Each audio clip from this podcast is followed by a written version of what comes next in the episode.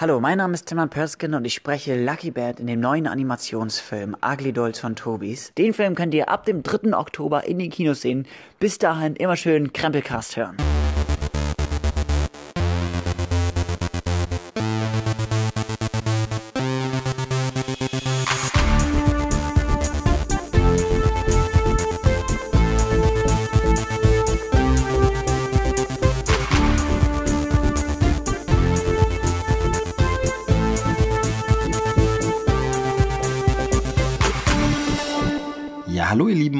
Herzlich willkommen zu Krempelcast Folge 67. Ich melde mich zurück am Mikrofon, zurück aus dem Urlaub. Schön, hier endlich wieder eine Folge aufnehmen zu können. Schön, dass ihr wieder heruntergeladen habt oder jetzt streamt. Wann auch immer ihr das hört, wo auch immer ihr das hört, seid ganz herzlich gegrüßt. Ich melde mich zurück aus dem Urlaub. Ich war ein wenig unterwegs und Urlaub bedeutet für mich fast immer unterwegs sein. Also ich habe selten mal so einen Urlaub, bei dem ich einfach nur zu Hause bin, zu Hause abhänge, vielleicht mal Ablagen mache oder sowas oder Serien gucke oder Filme schaue oder irgendwie so nur zocke. Das gibt es bei mir eigentlich selten, was auch auch daran liegt natürlich, dass ich ein kleines Kind habe. Ähm, ich bin ab und zu vielleicht mal zu Hause, ohne wegzufahren, wenn ich eben dieses Kind betreuen muss. Also wenn mal eine Kindergartenschließzeit ist oder sowas, man da irgendwie mal aufpassen muss, dann ist man mal zu Hause. Aber da die von euch, die kleine Kinder haben, werden es kennen, da kommt man auch nicht wirklich dazu, was für sich zu machen und wirklich zu sagen, jetzt äh, mache ich in Ruhe hier meinen Kram oder schau Filme oder so. Das geht eigentlich nicht, zumindest äh, in einem bestimmten Alter. Und äh, meine Tochter ist ja momentan noch Vorschulkind. Das heißt, da ist es wirklich so ein bisschen äh, problematisch, in Anführungsstrichen. Man hat da eine tolle Zeit mit dem Kind, aber man kann halt vergessen, eigentlich irgendwie was für sich zu machen oder zu arbeiten. Ähm, von daher habe ich selten sowas. Äh, meist bin ich im Urlaub, wenn ich Urlaubstage habe, wenn ich frei genommen habe von der Arbeit, meist bin ich da unterwegs, irgendwo auf Reisen. Das liegt liegt natürlich auch so ein bisschen, so ein bisschen in der Biografie bedingt, sage ich mal, dadurch, dass ich ja aus meiner Heimat weggezogen bin, äh, aus dem Osten Deutschlands hier äh, in den Süden gezogen bin, eben aus Berufsgründen oder wegen beruflicher Perspektiven und so ist man sehr, sehr weit weg von der Familie, eben auch von den Eltern und Großeltern, da ist das Enkelkind auch weit weg und dann versucht man natürlich immer, wenn man frei zu nehmen hat, das auch irgendwie zu planen, die zu besuchen, hat da immer weite Distanzen zu überbrücken, also das heißt, da lohnt sich selten mal nur übers Wochenende hinzufahren, das heißt, man nimmt irgendwie Urlaub, dann sind die Urlaubstage Tage natürlich auch ein bisschen knapp bemessen und deshalb ist man da eigentlich immer dorthin unterwegs oder macht eben den richtigen Urlaub, der jetzt anstand. Und deshalb ist für mich Urlaub auch immer mit zwei Entbehrungen verbunden, also mit zwei Dingen, auf die ich verzichten muss im Urlaub. Das eine sind Podcasts, also zum einen als Hörer, die kann ich nicht hören dann in der Zeit, weil ich dann meist von anderen Menschen umgeben bin, meist irgendwie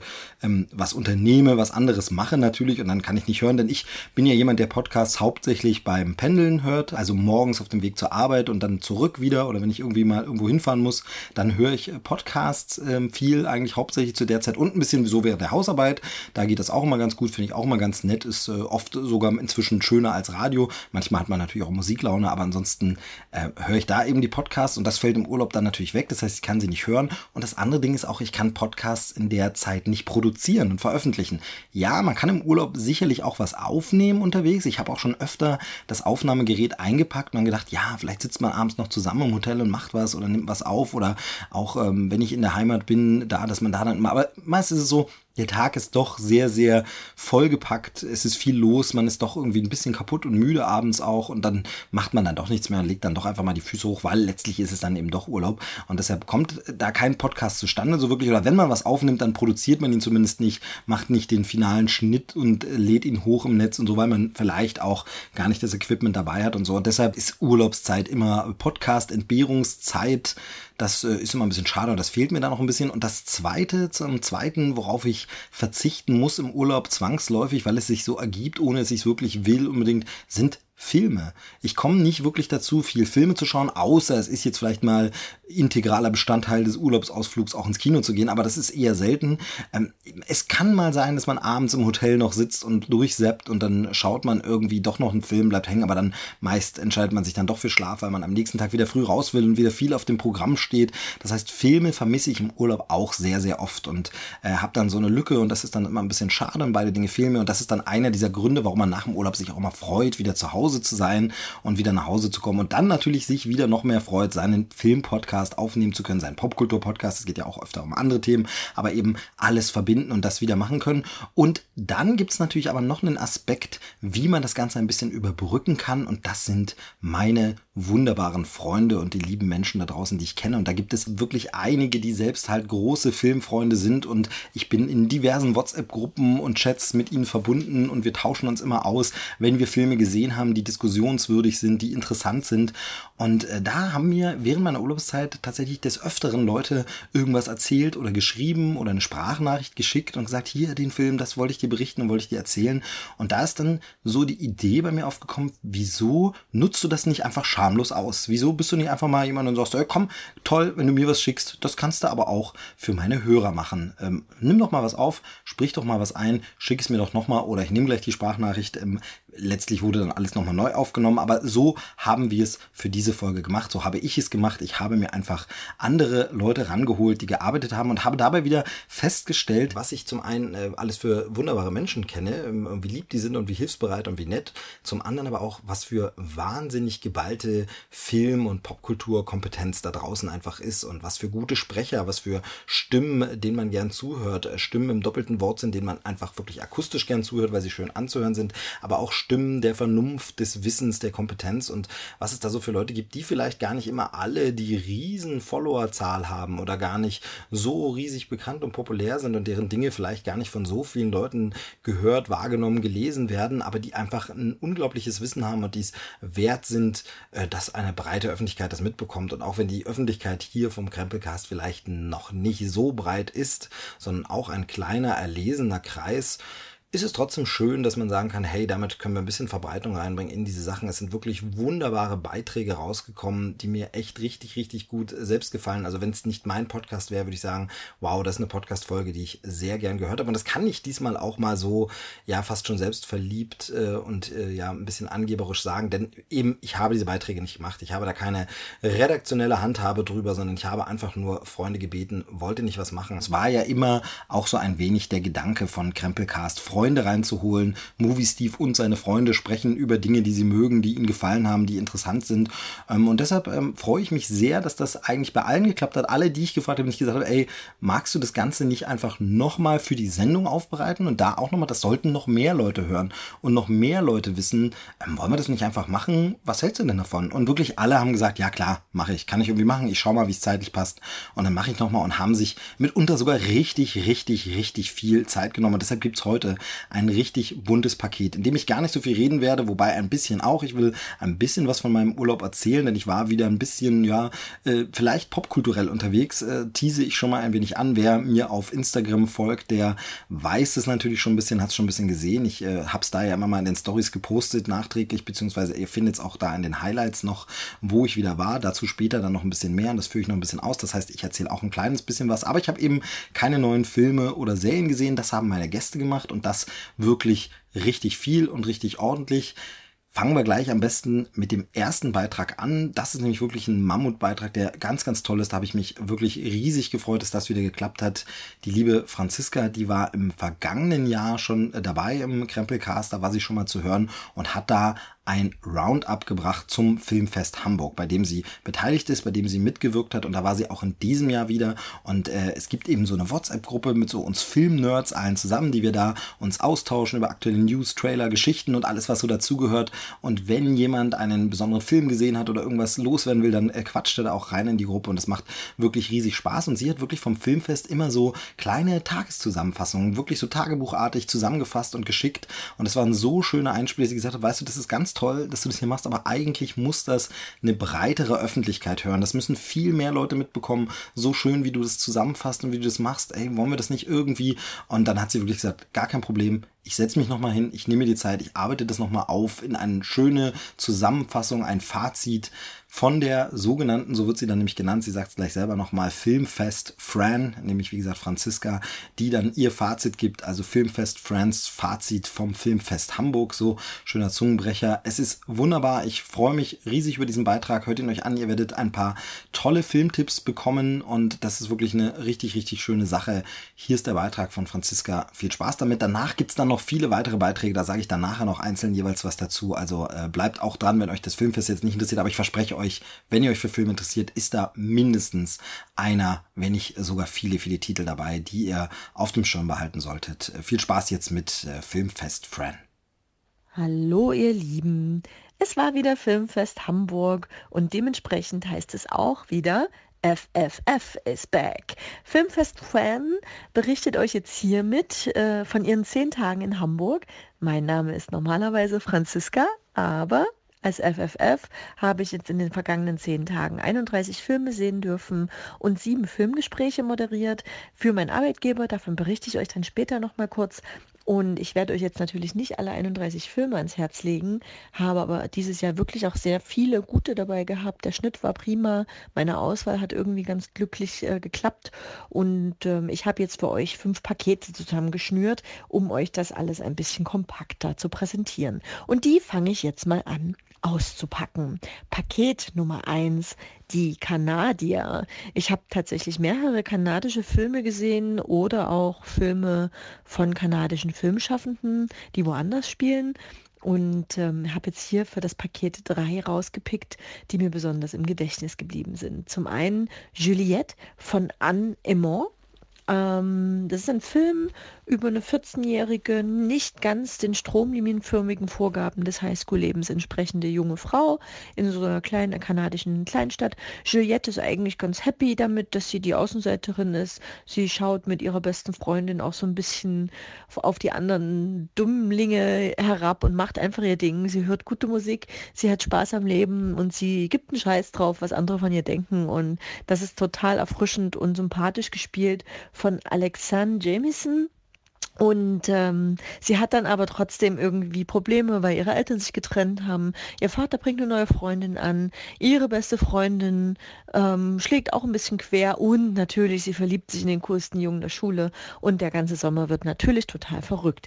Juliette geht aber ihren Weg und es ist Herz allerliebst, mit welch guter Laune und mit äh, was für einer Fuck you all Attitüde äh, sie da irgendwie ans Leben rangeht. Und das zeigt, dass eben auch Mobbing und ähm, Schulärger und ähm, Massendruckbewegungen, gerade bei Jugendlichen, auch sehr freundlich und lustig erzählt werden können und trotzdem die Ernsthaftigkeit des Themas dabei nicht verloren geht.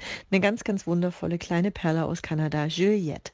Des Weiteren habe ich den neuen Film von Xavier Dolan gesehen. Den mag ich ja sehr gern. Ich mag ihn gern anschauen. Ich mag gern seine Filme. Ich mag die Figuren, die er in seinen Filmen zum Leben erweckt, die schwul, ganz schwul, teilschwul oder irgendwie nur schwulenfreundlich sind, aber immer irgendwie alle schwul. Und ähm, es ist einfach ein ganz spezielles Milieu, in dem sich die Figuren von Xavier Dolan bewegen. Wahrscheinlich ein bisschen das widerspiegeln, was er persönlich auch lebt. Und äh, wie immer spielt er die Hauptrolle selbst und neben ihm noch ein ganz, ganz hübsch anzusehender namens Gabriel Dameda Freitas. Und die beiden sind ähm, lange Jahre Schulfreunde in diesem Film und äh, erleben kurz bevor Xavier Dolans Figur weggeht aus der kleinen Stadt den Sommer ihrer Liebe oder sowas in der Art und eben das Eingeständnis dessen, dass eben da auch ähm, eine Liebe mehr zwischen den beiden ist als nur reine Freundschaft.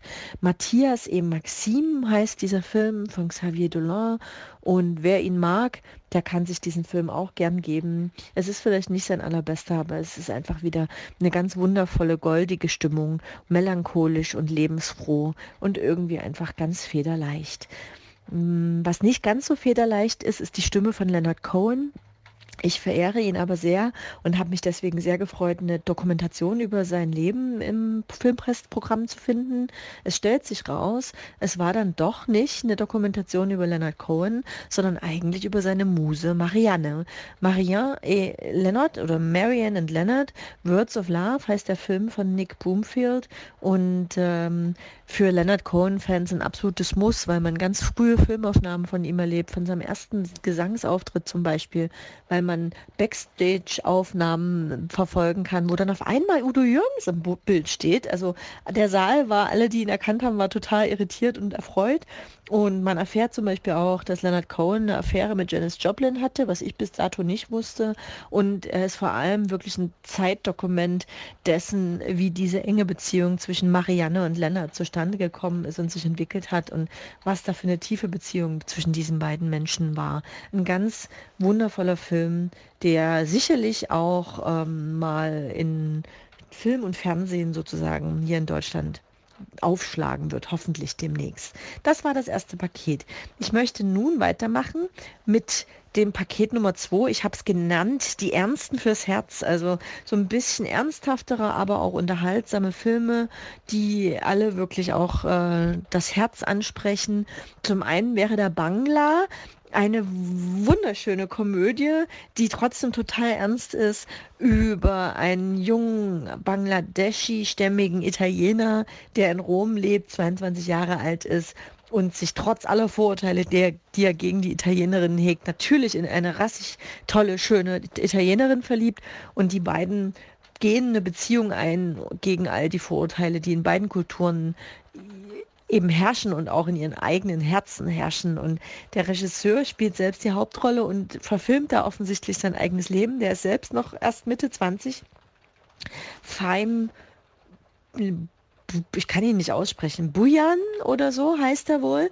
Und ähm, es ist ganz toll, weil er Stereotype aufgreift, sie widerlegt oder eben auch in, äh, in die Satire zieht und es einfach mit ganz viel Humor und Herz erzählt, dass eine Liebe auch über Vorurteile hinweg funktionieren kann. Und ähm, das ist ein sehr rasanter und bunter und unterhaltsamer Film. Bangla. Nicht so ganz unterhaltsam, aber wirklich sehr interessant ist der nächste Film, den ich euch ans Herz legen möchte im wahrsten Sinne. Er heißt nämlich Herzdame und ist äh, zum einen der dänische Oscar-Beitrag für das kommende Jahr, zum anderen hat er den Publikumspreis beim Sundance gewonnen und das meiner Meinung nach zu Recht. Und er kommt so als Liebesgeschichte daher, hat aber so viele Ebenen darunter und dahinter, dass es wirklich beeindruckend ist. Regisseurin May Al-Tuki erzählt eine Geschichte über eine ältere, sehr attraktive Frau, die sich im Jugendschutz engagiert als Anwältin und ihr Ehemann bringt den Sohn aus einer anderen Beziehung mit nach Hause, dass er bei ihnen leben soll. Gustav ist 17 und äh, die Entwicklungen spinnen sich so, dass äh, die ältere äh, Frau mit ihrem ihr schutzbefohlenen Stiefsohn eine Affäre beginnt. Und die Geschichte wird schon so erzählt, dass der 17-jährige Gustav eben auch diese tolle Frau begehrt und das auch möchte. Aber wenn man sich dieselbe Geschichte jetzt mal mit vertretenen Geschlechterrollen vorstellen würde, wenn das Mädchen 17 wäre und der Mann über 50 und das seine Stieftochter wäre, würde man viel, viel eher die Worte Missbrauch und vielleicht auch ähm, Vergewaltigung ins, in, in den Mund nehmen. Da es aber eben so rum erzählt wird, braucht das eine ganze Weile, ehe man begreift, was da eigentlich ganz Schreckliches passiert.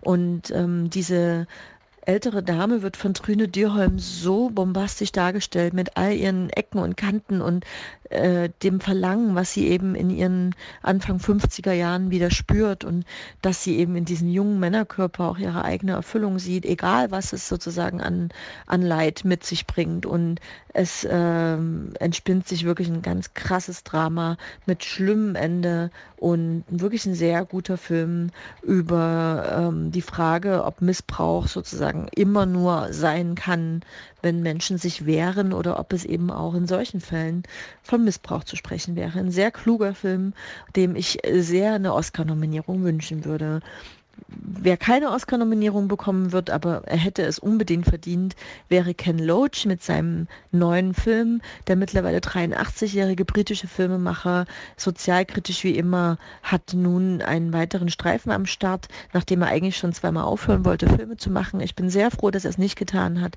Mit Sorry, We Missed You. Ähm, legt er ein Werk vor, was vom Titel her erstmal nach Liebesfilm klingt. Ist es irgendwie auch, aber Sorry We Missed You bezieht sich eigentlich auf die Abwesenheitsnotiz auf so Paketzetteln. Es geht nämlich um die Arbeitsbedingungen im Paketdienst und auch im Pflege, in der Pflege.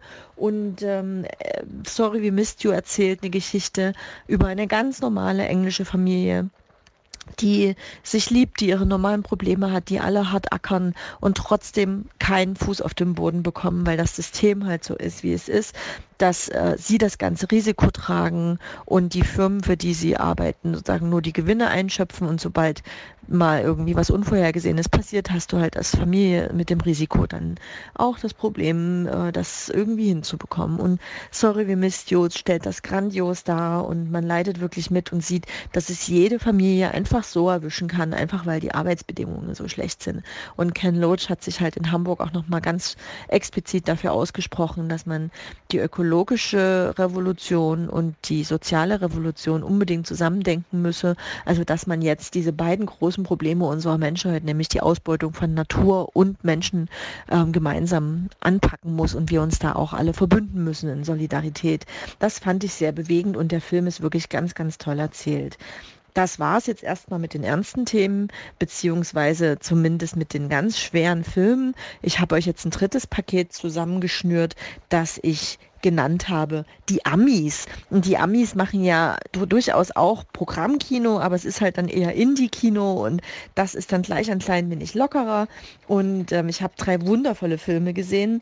Der erste ist von Atom Egoyan, wirklich einer der wichtigsten Filmemacher überhaupt in Nordamerika und der Ehrengast hat David Thulis als Hauptdarsteller und David spielt einen Lebensmittelkontrolleur, der, wie wir erfahren, in der allerersten Szene gestorben ist. Und der Film erzählt fortan zwei Handlungsstränge, nämlich den seiner Tochter, die beim Priester das Gespräch für die Beerdigung führt und zum anderen parallel die letzten Monate und Jahre des Lebensmittelkontrolleurs äh, in, in Farbe und äh, bewegtem Bild. Und das ist eine ganz rührende, melancholische Geschichte und mit sehr überraschenden Wendungen und Ausgang. Und David Thewlis spielt ganz herzallerliebst und ähm, ganz tiefgründig und hat eigentlich eine Solorolle mehr oder weniger und trägt den ganzen Film sehr beeindruckend. Ebenfalls sehr beeindruckend fand ich die schauspielerische Leistung von Scarlett Johansson und Adam Driver in dem neuen Film von Noah Baumbach. Das ist der, der Francis H. gemacht hat. Und ähm, dieser Film heißt Marriage Story und berichtet eigentlich nicht das, was im Titel erzählt wird, sondern eher die Scheidung, die Scheidungsgeschichte der beiden. Aber das mit so viel Wärme und Nähe und Menschlichkeit und ähm, ganz großer Schauspielkunst, dass es wirklich eine, eine Riesenfreude ist. Soweit ich das überblicke, kommt dieser Film auf Netflix schon Ende November oder nee, am 6. Dezember, glaube ich, ähm, in Deutschland auf die Streamingdienste und ich kann ihn euch nur wärmstens empfehlen. Marriage Story von Noah Baumbach. Übrigens wird ja immer gesagt, er ist so ein bisschen der neue Woody Allen. Der neue Woody Allen Streifen, A Rainy Day in New York, lief auch in Hamburg. Den habe ich aber leider wegen Regens verpasst. ähm, was ich aber nicht verpasst habe, und darüber bin ich sehr dankbar, ist Peanut Butter Falcon, das ist vielleicht ein meiner Geheimtipps, den ihr unbedingt sehen solltet. Peanut Butter Falcon erzählt die Geschichte von zwei Männern, die über sehr ungewöhnliche Umstände aneinander geraten und miteinander eine Reise unternehmen müssen. Das Besondere darin ist, dass äh, Shia LeBeouf äh, den einen Mann spielt, der eigentlich sozusagen so ein bisschen auf die schiefe Bahn geraten ist, auch ungewollterweise und auch unverdienterweise vielleicht eigentlich ein guter Mann ist, aber wirklich eigentlich so ein Eigenbrötler und sein Ding machen will und auf der Flucht ist. Und äh, dem läuft der junge Zack in die Arme. Zack Gott Sagan spielt äh, diese Figur, auch im, im wahren Leben heißt er Zack. Und das Besondere an diesem jungen Mann ist, dass er eine Person mit Down-Syndrom ist. Und es ist aber so, dass in diesem Film nicht im Vordergrund steht, jetzt sozusagen die Geschichte eines Down-Syndrom-Menschen zu erzählen, sondern dass im Vordergrund dieser Geschichte steht, dass das ein ganz normaler Mensch mit Bedürfnissen, mit ähm, Emotionen und mit Freundschaftswünschen ist. Und ähm, Peanut Butter Falken erzählt die Geschichte der beiden Männer, wie sie sich gemeinsam durchs Land schlagen. Und selbst die Heimbetreuerin des Zack, nämlich gespielt von Dakota Johnson, muss irgendwann einsehen, dass es einfach nur ein normaler Mensch ist. Shia LeBeouf hat im Anschluss an den Film gesagt, dass er sein Leben verändert hätte, dass er jetzt ganz anders auf Menschen mit Behinderungen blickt. Und ähm, ich kann euch diesen Streifen wirklich sehr ans Herz legen. Es ist offensichtlich das Regie Regiedebüt von äh, zwei jungen Männern, Tyler Nielsen und Michael Schwartz. Und die beiden haben da echt ein Erstlingswerk hingelegt, das zum da Niederknien schön ist. Peanut Butter Falcon kommt ganz bestimmt in die deutschen Kinos. Verpasst ihn bitte nicht. So, jetzt kommt das Paket, was mir persönlich sozusagen die meiste Zeit in Hamburg gebracht hat. Ähm, die Dokumentationen und politischen Filme in der Veto-Sektion. Die präsentiert nämlich mein Arbeitgeber, die Friedrich-Ebert-Stiftung. Wir machen politische Bildung. Das bedeutet, nach jeder Filmvorführung gibt es noch eine Diskussion. Und das Beeindruckende ist, dass die Menschen selbst nach einem zweieinhalb, drei Stunden Film immer noch sitzen bleiben und Redebedarf haben und über politische, sehr ernste Themen diskutieren. Und das finde ich immer wieder ganz toll. Und ich habe auch dieses Jahr wieder die große Freude gehabt, mit ganz interessanten Menschen über Themen zu diskutieren, mit denen ich mich sonst nie auseinandergesetzt hätte. Und ich habe euch hier drei Filme rausgepickt, die ich besonders toll fand, weil sie einfach ähm, Themen anpackten, mit denen man sich sonst vielleicht nicht beschäftigt. Zum einen One Child Nation von Nanfu Wang und Jialing Zhang. Das ist ein Film über die Einkindpolitik in China, der sehr persönlich die Geschichte erzählt, weil nämlich beide äh, mit Geschwistern in China groß geworden sind, was total ungewöhnlich ist. Und sie gehen sozusagen auf eine Entdeckungsreise, fangen bei ihrer eigenen Familie an und decken dann Abtreibungsskandale, Kinderhandel und alles Mögliche auf.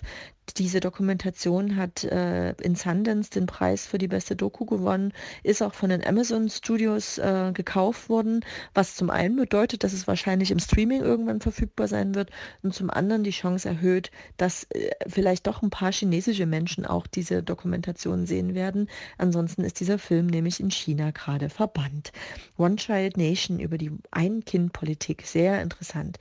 Was auch ebenfalls sehr interessant war, war der Film von Justin Pemberton, Das Kapital im 21. Jahrhundert. Das gleichnamige Buch von Thomas Piketty hatte ja die Bestsellerlisten gestürmt. Da geht es um eine Kapitalismuskritik, um es ganz kurz zusammenzufassen. Und diese Doku ist echt ganz schnittig gemacht, wirklich mit knalligen Bildern, mit knackigen Interviews. Ähm, ein bisschen hat es mich an The Big Short erinnert, nur eben als Dokumentation. Und es gibt einen ganz guten Abriss über die Entwicklung des Kapitalismus und der Ausbeutung und schaut eben auch darauf, was äh, da möglicherweise jetzt anders gemacht werden müsste. Das Kapital im 21. Jahrhundert, sehr interessant. Ebenfalls interessant, aber echt verstörend, doch schon ganz schön anstrengend, war dann noch der dritte, in den ich euch ans Herz legen möchte, Dark Suns, also dunkle Sonnen, äh, Soleil Noir äh, von Julien Elie, ein kanadischer Filmemacher, der aber seit ewig vielen Jahren ganz viel Zeit in Mexiko verbringt. Und der ist auf dieses Thema so ein bisschen drauf gestolpert und hat sich die letzten Jahre damit befasst und musste das jetzt rauskriegen aus seinem System und hat einen Film gemacht, der 2 Stunden 35 lang ist, der der aber auch noch eine Stunde länger hätte gehen können und die Leute wären gebannt sitzen geblieben. Es ist ein Schwarz-Weiß-Film über verschwundene Menschen in Mexiko. Verschwundene Frauen, verschwundene Journalisten, verschwundene Aktivisten, ermordete Anwältinnen, alles Mögliche. Und er lässt einfach die betroffenen Familien, die nämlich ganz schön allein gelassen werden vom mexikanischen Staat, erzählen, die Sachlage berichten und hält einfach sozusagen mit der Kamera auch ein bisschen drauf und hat da aber jahrzehntelang auch Beziehungsarbeit erstmal aufgebaut, sich das Vertrauen der Interviewten ähm, er, er, erarbeitet.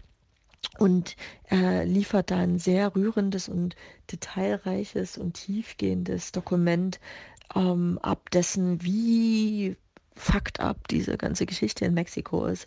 Und ähm, wirklich ein sehr sehenswertes Stück Film.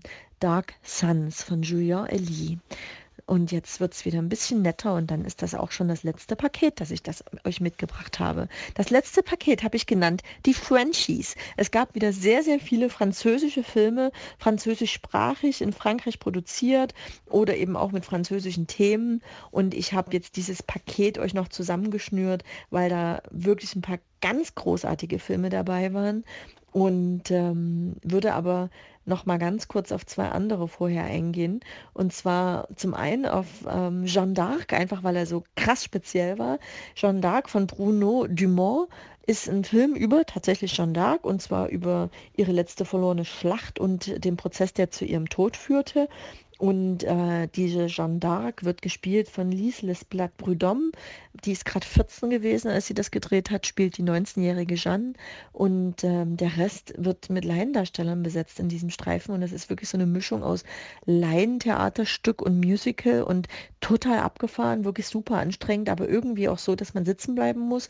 Und ähm, wenn man dann noch weiß, dass Bruno Dumont schon vor zwei, drei Jahren einen Film gemacht hat, der Jeannette hieß und die Kindheit von Jeanne d'Arc beleuchtet hat, wo auch schon die Lise, die Jeannette spielte, also dann eben, die war damals zehn, ähm, dann ist das schon sehr beeindruckend. Diese junge Frau kann wirklich richtig gut spielen. Der Rest drumherum ist irgendwie extrem speziell, sodass es sich irgendwie lohnt. Vielleicht kommt das ja mal auf Achte und dann habt ihr äh, die Erinnerung an meinen Spruch von eben und seid gewarnt und wisst, worauf ihr euch einlasst. Jeanne d'Arc von Bruno Dumont.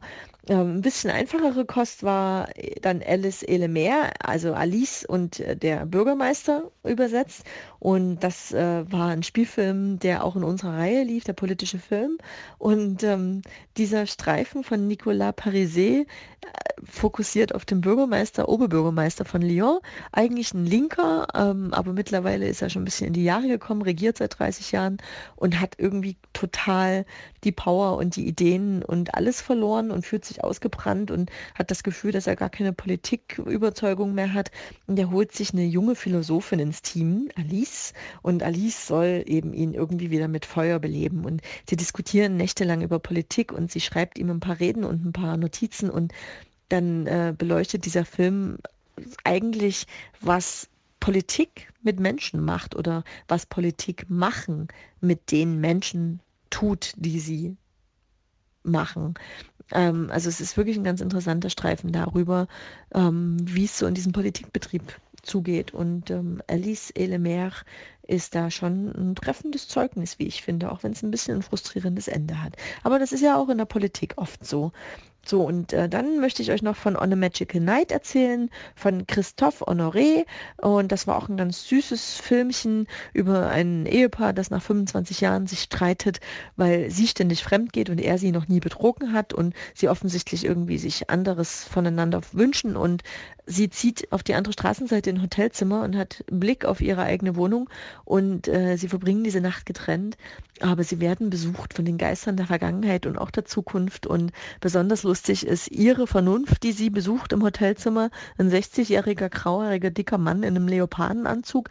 Und dieser Vernunftmensch sagt dann immer, mach, mach nur, ist alles okay, ähm, hau rein. Und das ist einfach super lustig inszeniert und total kreativ und ähm, einfach ein wirklich schöner leichter Franzose mit ein bisschen Melancholie drin. On a Magical Night kann ich äh, tatsächlich empfehlen, aber ob der je einen deutschen Verleih finden wird, weiß ich nicht. Jetzt gibt es aber noch meine drei Favoriten und alle drei sind Frenchies und alle drei kommen ganz bestimmt in die deutschen Kinos, weil sie einfach großartig waren. Wer bis jetzt durchgehalten hat, hat es hoffentlich nicht bis jetzt bereut und wird es aber auch schon allein aufgrund dieser drei Tipps nicht bereuen. Das verspreche ich euch. Zum einen wäre da La Belle Époque, die schönste Zeit unseres Lebens, wird da wohl im Deutschen heißen. Dieser Film von Nicolas Bedeau ist auch super kreativ und verhandelt die Frage äh, Liebe im Alter, älter werden, älter lieben, ältere Menschen, die lieben oder nicht lieben und was aus Liebe wird, wenn man älter wird und so weiter und so fort. Also es gibt äh, ein, ein, sehr schönes Durcheinander, so typisch französisch, französisch.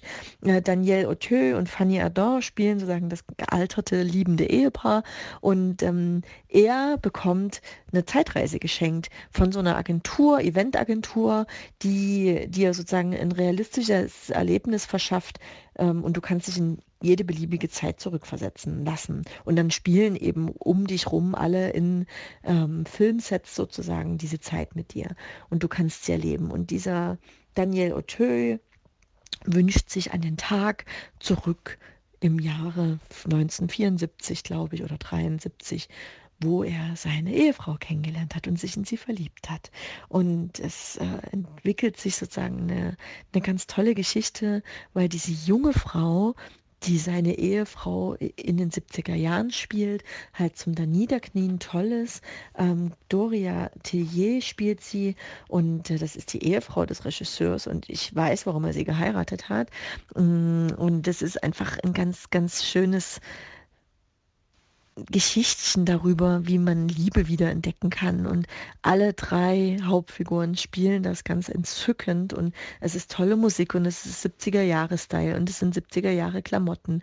Und es ist freie Liebe und Sex, Drugs und Alkohol und einfach nur schöne Menschen. Und ähm, es ist wirklich eine ganz tolle Zeitreise über die Bedeutung der Liebe. Und äh, La Belle Époque hat mir echt Tränen in die Augen getrieben vor Melancholie und das war ein sehr schönes Gefühl. Kann ich wirklich empfehlen. Die schönste Zeit unseres Lebens. Und ähm, eine ganz andere Epoche, Epoche, haha, ähm, wird dann verhandelt im Porträt einer jungen Frau in Flammen. Dieser Film spielt Ende des 18. Jahrhunderts, glaube ich, oder Anfang des 19. Und ähm, es ist ein Film, wo ausschließlich Frauen die Hauptrollen spielen oder generell die Rollen spielen. Es geht um eine Malerin, die auf so ein wildes Anwesen in der Bretagne, Bretagne äh, geschifft wird, um ein Porträt anzufertigen von der jungen, edlen Hausherrin, die das aber eigentlich gar nicht möchte, weil dieses Porträt nämlich bedeutet, dass es zu einem reichen Mann weggeschickt wird und sie wegverheiratet werden soll.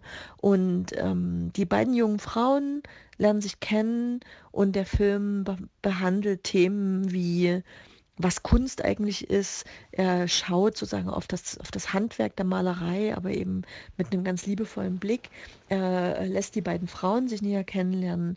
Sie verlieben sich auch und ähm, Nebenbei werden auch noch so Sachen wie weibliche Selbstbestimmung, Verhütung und Abtreibung, die Rolle der Frau im 18., 19. Jahrhundert und alles mögliche weitere verhandelt. Und es ist ein Fest für die Augen, nicht nur, weil die beiden Hauptdarstellerinnen unfassbar schön sind, sondern weil einfach diese ganze Bildsprache von Regisseurin Celine Sciamma äh, lebt von Farben, von Licht, von Einstellungen. Jede Einstellung ist ein Gemälde und du siehst richtig, wie diese Malerin das Objekt in den Blick nimmt und dadurch aber das Objekt auch zum Subjekt wird. Und also es ist eine ganz tolle Geschichte über Kunst und Liebe und Frau sein und ich kann es sehr euch ans Herz legen. Porträt einer jungen Frau in Flammen. Hat doch schon Preise abgeräumt ohne Ende. Unter anderem jetzt auch in Hamburg wieder den Preis der Kritik gewonnen und das zu Recht. So, und jetzt komme ich zu meinem letzten Filmtipp und Leute, den müsst ihr euch anschauen. Es ist der einzige animierte Film, den ich dieses Jahr in Hamburg gesehen habe. Und Mann, bin ich froh, dass ich den mir angeschaut habe. Er heißt I Lost My Body äh, von Jeremy Clapin und er hat in Cannes auch schon Preise gewonnen. Und ähm, dieser Film ist das kreativste was ich in letzter Zeit so gesehen habe im animierten Bereich. Er erzählt die Geschichte einer abgehackten Hand, die durch einen Unfall sozusagen von ihrem Körper getrennt wird. Und fortan gibt es zwei Erzählstränge. Zum einen nämlich die Lebensgeschichte des jungen Mannes, dem die Hand mal ursprünglich gehörte, wie er zu diesem Moment des Unfalls gekommen ist. Und zum anderen die Hand, die weiterlebt, okay, die irgendwie auch sehen kann, hm, warum auch immer, aber es ist einfach so unterhaltsam und herzzerreißend und lustig und erschreckend und spannend zugleich, wie diese Hand versucht, ihren Körper wiederzufinden und sich durch die ganze Stadt schlägt. Es ist ein Fest für die Ohren, es ist ein Fest für die Augen, es ist ein Fest für die Kreativleistung im Gehirn und es ist ein Fest fürs Herz. Ich kann es euch nur empfehlen und ans Herz legen. I Lost My Body. Und jetzt kommt das Beste, auch wenn das ein Streifen ist, der unbedingt eigentlich für die große Leinwand gemacht ist. Es wird ihn auch bei Netflix geben. Und zwar schon ab Ende November, wenn ich richtig informiert bin. Und äh, wer es dann nicht ins Kino schafft, könnte sich den also auch im Heimkino am ganz, ganz großen Fernseher anschauen mit doll aufgetretenem Sound und ohne weitere Störungen rechts und links. Das hat der Film wirklich verdient. I lost my body. So, das war jetzt ja fast eine halbe Stunde, deswegen lasse ich euch jetzt mal in Frieden mit meinen fünf Paketen, die ich für euch geschnürt habe. Hoffe ich, dass für jeden und jede was dabei war. Ich habe ein paar der Preisträger, die dieses Jahr gekürt wurden, verpasst und will die einfach nur euch noch entgegenwerfen, die besonders herausstechen, auch wenn ich sie nicht gesehen habe. Das Freiwillige Jahr ist ein deutscher Film, der wahrscheinlich im Fernsehen laufen wird und ähm, mehrere lobende Erwähnungen bekommen hat. Ähm, das Freiwillige Jahr einfach mal merken. Ähm, ein Preis, der zwei Preise in Hamburg gewonnen hat, war ein norwegischer Film von Martin Lund mit dem Titel Psycho Bitch oder Psycho Bitch. Ähm, ein Film über eine junge Frau und äh, ihr Klarkommen im im Schulalltag und im Leben und in der Pubertät. Es klingt für mich so, ohne dass ich ihn gesehen habe, dass es sozusagen die norwegische Alternative zur kanadischen Juliette ist, von der ich euch vorhin erzählt habe. Aber er ist halt wirklich preisgekrönt in Hamburg geworden und deswegen lohnt er sich bestimmt. Und ähm, der dritte, der Preise abgeräumt hat, ist ein Sohn. Eine ganz schlimme Geschichte über ähm, Kriegsverbrechen in Tunesien und eine Familie, die ihren Sohn wegen eines Terroranschlages verliert beziehungsweise der verletzt wird und der wurde wohl auch von der Kritik hoch gelobt. Aber ich kann euch darüber nichts berichten, weil ich sie nicht gesehen habe, diese drei. Ich lasse euch jetzt zufrieden geht ins Kino, Leute. Ihr habt genügend Tipps von mir bekommen und ähm, hört immer mal wieder in den Krempelcast, dann kriegt ihr ganz viele tolle neue Kinoempfehlungen, auch wenn kein Filmfest Hamburg ist. FFF verabschiedet sich und ich wünsche euch ganz tolle Filmerlebnisse. Tschüss. Ja, wunderbar. Wie gesagt, ich freue mich riesig, dass es geklappt hat, dass sie dabei war. Langer Beitrag, richtig gut fundiertes Wissen, super viele Tipps, die man daraus mitnimmt. Ich mag es einfach, äh, ihr zuzuhören. Es ist wunderbar. Und ich finde natürlich vor allem schön, weil das Ganze auch die Bandbreite des Krempelcast äh, unglaublich erweitert. Jetzt äh, bin ich ja bekannt dafür, dass ich eher so der Mainstream-Gucker bin, der Blockbuster-Fan, vielleicht das etwas anspruchsvollere Hollywood-Kino, Oscar-Kino, sowas noch, aber ich bin nicht so derjenige, der sehr viel europäisches Kino guckte. Ich stehe mit dem deutschen Film immer ein bisschen auf Kriegsfuß, immer wieder mal und äh, bin da gar nicht so dicht dran und finde es dann eben schön, wenn wir hier trotzdem das Ganze ein bisschen weiten können, den Blick ein bisschen mehr aufmachen können und man eben auch viele Perlen mitbekommt und das Ganze überschneidet sich ja dann auch immer. Das sieht man ja bei diesem Filmfest, wie gesagt, in dem auch ein Noah Baumbach-Film dabei ist, den ich unbedingt sehen will. Also da freue ich mich schon riesig, dass der jetzt äh, sehr bald im Streaming dabei sein wird und so. Und äh, deshalb schön, wenn man da sieht, es gibt Schnittmengen, es gibt Sachen, wo wir auf derselben Wellenlänge sind. Das habe ich mit Franziska sowieso immer. Also es gibt äh, Punkte, da sind wir uns überhaupt nicht einig, ähm, können aber wahnsinnig gut sachlich darüber uns austauschen. Das liebe ich halt auch. Wir sind unterschiedlicher Meinung bei Filmen, sehen es ganz anders, aber es wird sich einfach toll und mit Leidenschaft, aber sachlich und ohne Streit ausgetauscht. Das macht wirklich viel Spaß. Und dann gibt es immer wieder diese Filme, wo wir auch wirklich einfach sagen, ja, du, da hatten wir dieselbe Emotion bei dem Film, das hat uns genauso gepackt und da sind wir komplett zusammen dabei und finden es beide toll.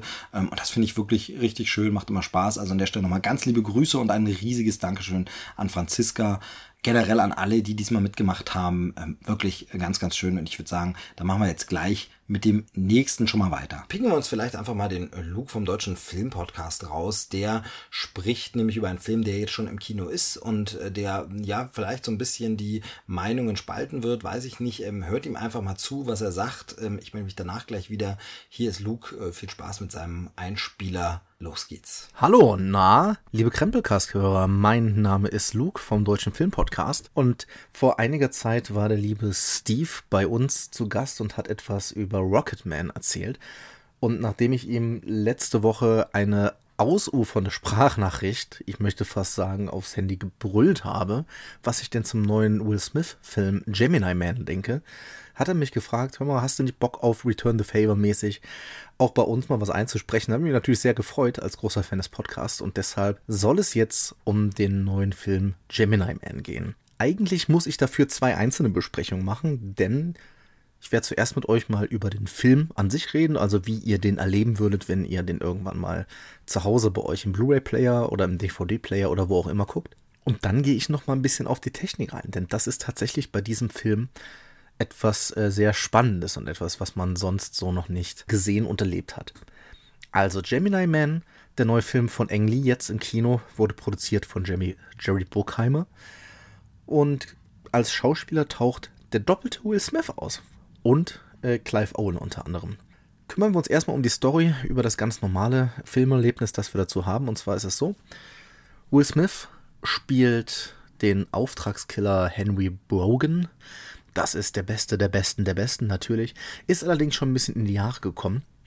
Und der hat sich jetzt überlegt, dass er gerne in den Ruhestand gehen möchte. Und wie das dann häufig so ist bei Killern, bei Berufskillern, bei Assassinen, gibt es natürlich jemanden, der etwas dagegen hat. Und deshalb auch dort, Analogie zu vielen anderen Filmen, wird ein anderer Killer auf ihnen angesetzt. Das Spannende daran ist aber, irgendwann begegnen sich die beiden dann von Angesicht zu Angesicht und der auf ihn gehetzte Auftragskiller sieht genauso aus wie er vor 25 Jahren. Das reicht eigentlich schon zur Story. Es ist ein, ein Film über, über diese Auftragskiller, über äh, Spionagefirmen, die es gibt. Natürlich ist auch FBI hängt da mit drin. Ihr könnt euch so ein bisschen denken, wo es hingeht. Ne? So ein bisschen auf der Flucht mäßig auch. Jemand muss die ganze Zeit abhauen. Ja. Und da merkt ihr mich auch schon nicht so ganz begeistert, denn das ist alles ziemlich Standard. Also, das ist auch nicht schlecht. Aber ähm, da ist ja, da passiert jetzt nichts Überraschendes, bis auf, dass der Jüngere halt ja genauso aussieht wie das Opfer in vor einiger Zeit. Und das war's aber dann auch. Also da hat mich von der Story her nicht so wirklich viel vom, vom Hocker gerissen. Die war aber okay. Also wenn man einfach Bock hat auf einen relativ geradlinigen Actionfilm, dann kann man sich das angucken. Der nimmt sich sehr ernst, der Film. Also da ist jetzt nicht so besonders viel äh, mit Humor oder einer ironischen Ebene. Das finden wir dort gar nicht. Ist aber ja nicht schlimm.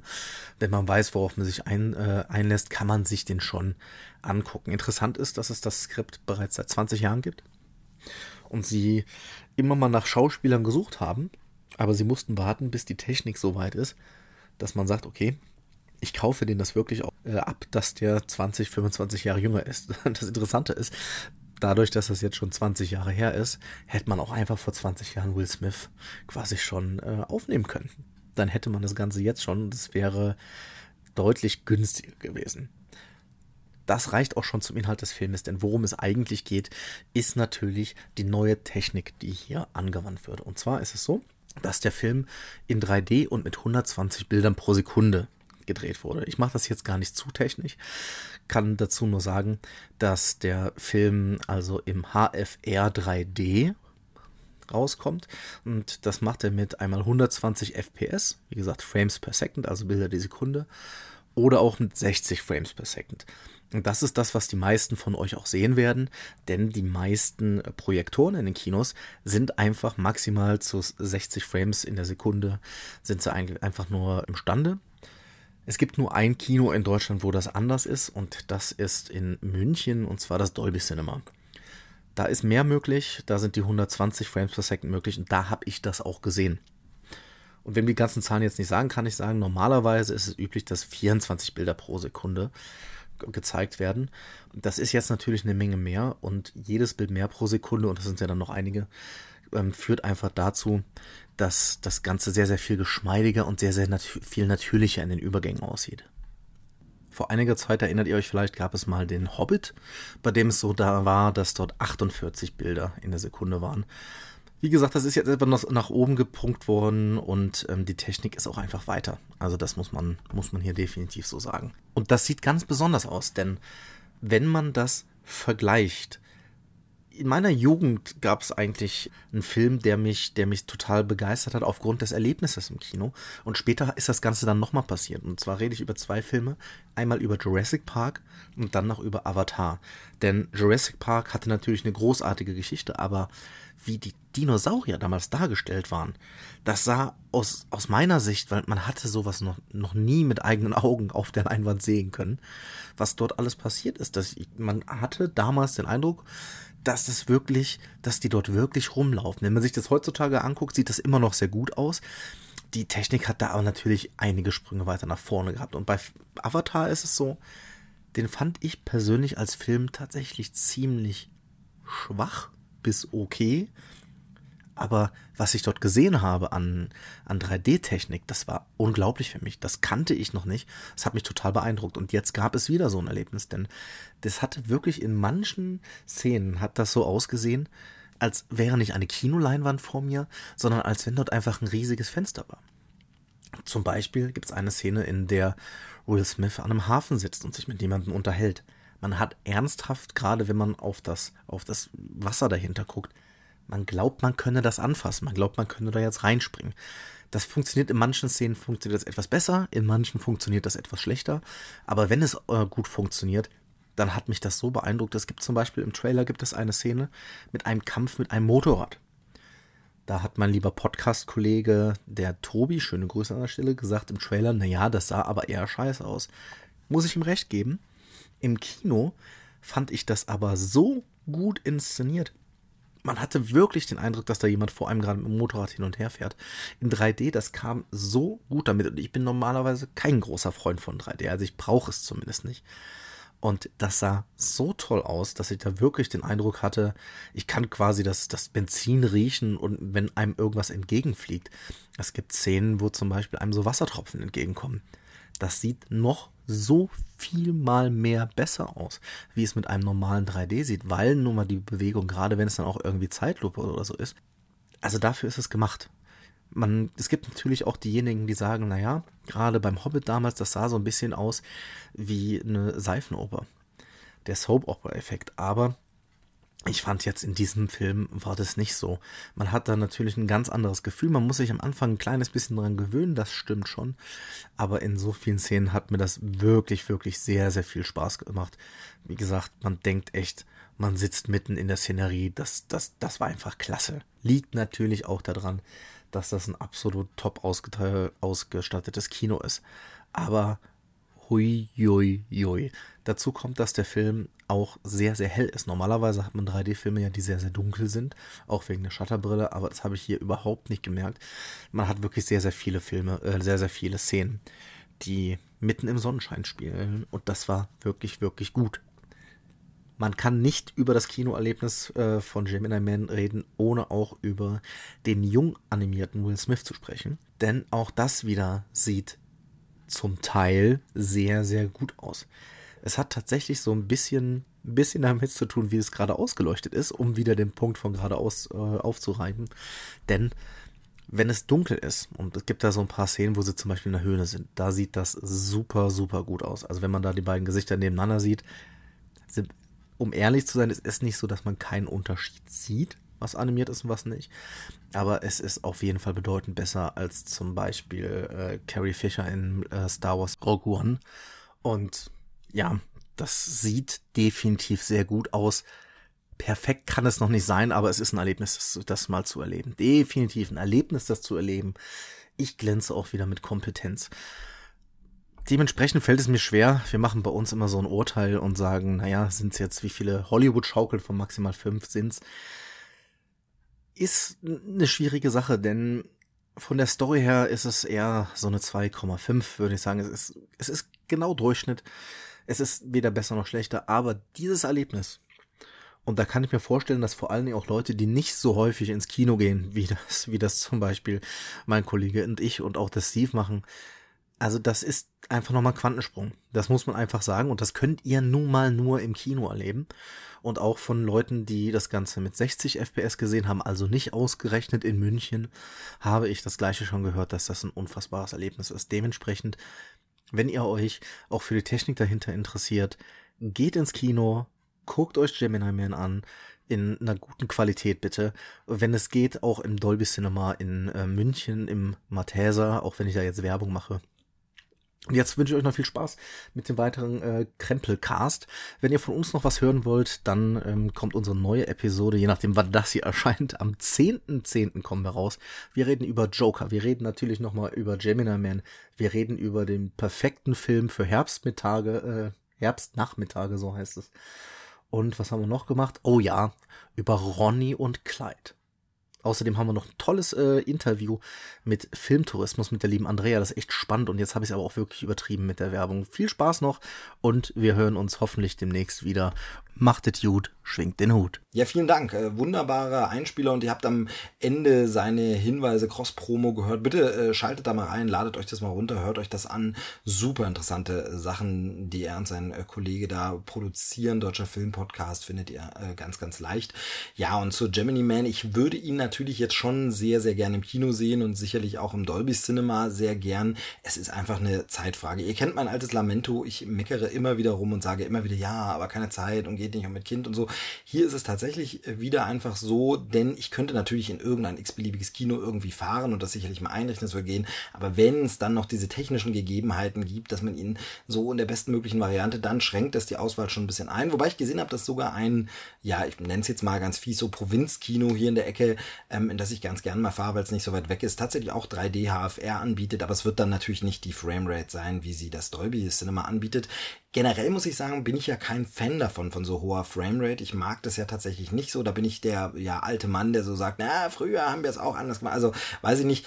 Ich kenne es vom Hobbit, ähm, da hat es mir wirklich gar nicht gefallen. Ähm, zum einen, weil es eben den gerade schon angesprochenen Soap-Opera-Effekt hat und mir geht's da aber auch gar nicht nur auf dieses Jahr, sieht dann halt so realistisch aus. Äh, das Problem ist, ich habe Momente auch, wo es für mich obwohl es wahrscheinlich realistischer ist, irgendwie nicht realistischer wirkt. Also ich habe zum Beispiel das Problem mit Feuer und Wasser. Das kommt mir bei höherer Framerate immer so vor, als würde das schneller fließen oder schneller flackern und es sieht irgendwie seltsam aus. Und beim Hobbit eben auch diese Detailschärfe, die deutlicher Effekte als Effekte erkennen ließ, beziehungsweise Masken und äh, irgendwelche Kulissen als solche ja offenbarte. Und das fand ich nicht so schön. Ich kann mir aber vorstellen, dass es jetzt bei einem eher Sci-Fi-Film, einem modernen Film mit modernem Setting, dass es in einem Actionfilm deutlich besser funktioniert, ähm, gerade auch wegen des 3D. Und da bin ich dann schon wieder gespannt und gerade, weil ich natürlich auch ähm, viel von Lukes Meinung halte, der das äh, fundiert begründet, da ist es so, dass ich dann doch schon wieder ein bisschen angefixt bin und sage, ah, dann ich mir dann zu Hause irgendwie angucke, dann würde ich ihn jetzt doch schon ganz gern irgendwie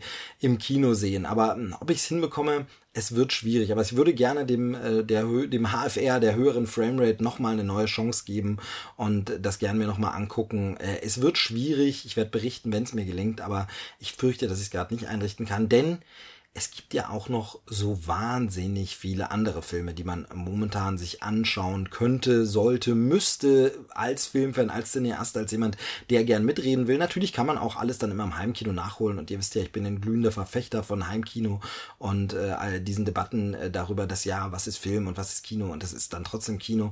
Ähm, für mich teilweise ist es schöner zu Hause sogar. Das habe ich hier alles schon mal ausgewälzt. Aber es gibt eben Filme, da will man eigentlich nicht warten und die will man eigentlich sehen. Und ich muss ganz ehrlich sagen, wenn ich es in den nächsten Tagen ins Kino schaffe, dann wird es wohl eher, wird meine Wahl eher auf einen anderen Film fallen, bei dem ich mitsprechen möchte, bei dem ich mitwissen möchte und mir weiter Zeug belesen möchte ohne Spoilergefahr. Und das ist Joker. Und äh, Joker, den haben mittlerweile sehr viele Leute schon gesehen und eine sehr gute Freundin hat ihn auch gesehen. Das ist die liebe Julia, die war auch schon öfter zu Gast und äh, ist von mir auch sehr, sehr geschätzt in ihrer Popkulturkompetenz. Und als sie mir davon berichtet hat, dass sie da war, die Presseverführung war leider genau in meiner Urlaubszeit und jetzt muss ich schauen, wie ich es noch hinbekomme, ihn nachzuholen. Ich will da natürlich gerne mitreden können, mitdiskutieren können, meine eigene Meinung bilden können. Aber als sie mir gesagt hat, dass sie da war, habe ich gesagt, hey, das musst du für einen Krempelcast aufarbeiten unbedingt. Ich habe sie quasi ein wenig gezwungen, überredet, gedrängelt, was aber gar nicht so nötig war, denn sie hat es souverän gemacht und toll abgeliefert. Auch ein sehr schöner Einspieler geworden. Ähm, ich hoffe, ihr nehmt daraus so viel mit wie ich. Ich fand es wirklich schön. Hört ihn euch an. Jetzt geht's um den Joker. Hallo zusammen, Julia von Fandom hier. Es ist tatsächlich schon eine Weile her, dass man mich hier an dieser Stelle im Krempelcast gehört hat und umso mehr freut es mich, dass der gute Steve auf mich zukam und fragte, ob ich nicht einen Beitrag zur neuen Folge beisteuern möchte. Das finde ich eine super Idee und nachdem ich letzte Woche im Kino war und den Joker gesehen habe, brennt mir dieses Thema auch auf der Zunge. Tatsächlich, als kleinen Disclaimer vorab vielleicht, ist es gar nicht unwichtig zu erwähnen, dass ich mit Comics gar nicht so viel am Hut habe. Ich bin nicht mit Comics aufgewachsen, bin gar nicht mit diesem ganzen Thema wirklich sozialisiert und war immer mehr das Manga-Mädchen, das äh, große kugelrunde Augen bevorzugt hat und nachmittags vor dem Fernseher saß und Sailor Moon und Mila Superstar geguckt hat. Die ganze Comic-Ästhetik, die Erzählweise und dieses sehr bunte hat mir irgendwie nie zugesagt. Das heißt, ich habe keinen Comic-Hintergrund und bin nicht wirklich vertraut mit den ganzen Comic-Geschichten. Ich habe sehr wohl die ähm, ganzen Marvel-Verfilmungen, äh, die viele Serien und auch einige der DC- ähm, Ableger gesehen, bin also schon durchaus vertraut mit dem aktuellen Geschehnis darum und hatte auch wirklich oft viel, viel Spaß. Tatsächlich stammt auch alles, was ich über den Joker weiß, viel mehr aus Nebeninformationen, aus anderen Filmen oder halt aus den Batman-Filmen, die ich gesehen habe. Das heißt, ich bin mit dem Joker als Comicfigur nicht wirklich vertraut. Zudem habe ich nur den kurzen Teaser-Trailer zum Film gesehen, bevor ich ins Kino gegangen bin und habe den langen Trailer gar nicht geschaut. Das liegt weniger an dem aktuellen Joker-Film als mehr daran, dass es mir immer mehr und mehr so scheint, als würden Trailer mittlerweile den kompletten Film einfach in Kurzform erzählen. Und das halte ich für eine Unart, die mir einfach wahnsinnig viel Spaß an vielen Filmen genommen hat.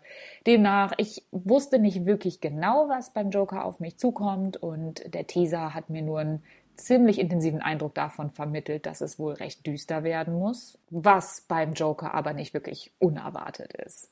Der Joker-Film behandelt die Origin-Geschichte des Jokers. Ähm, das heißt, wir betrachten das Leben von Arthur Fleck, einem Mann, der als Clown arbeitet und deswegen auf der Straße Werbung macht oder eher kleinere Auftritte als eben Clown hat.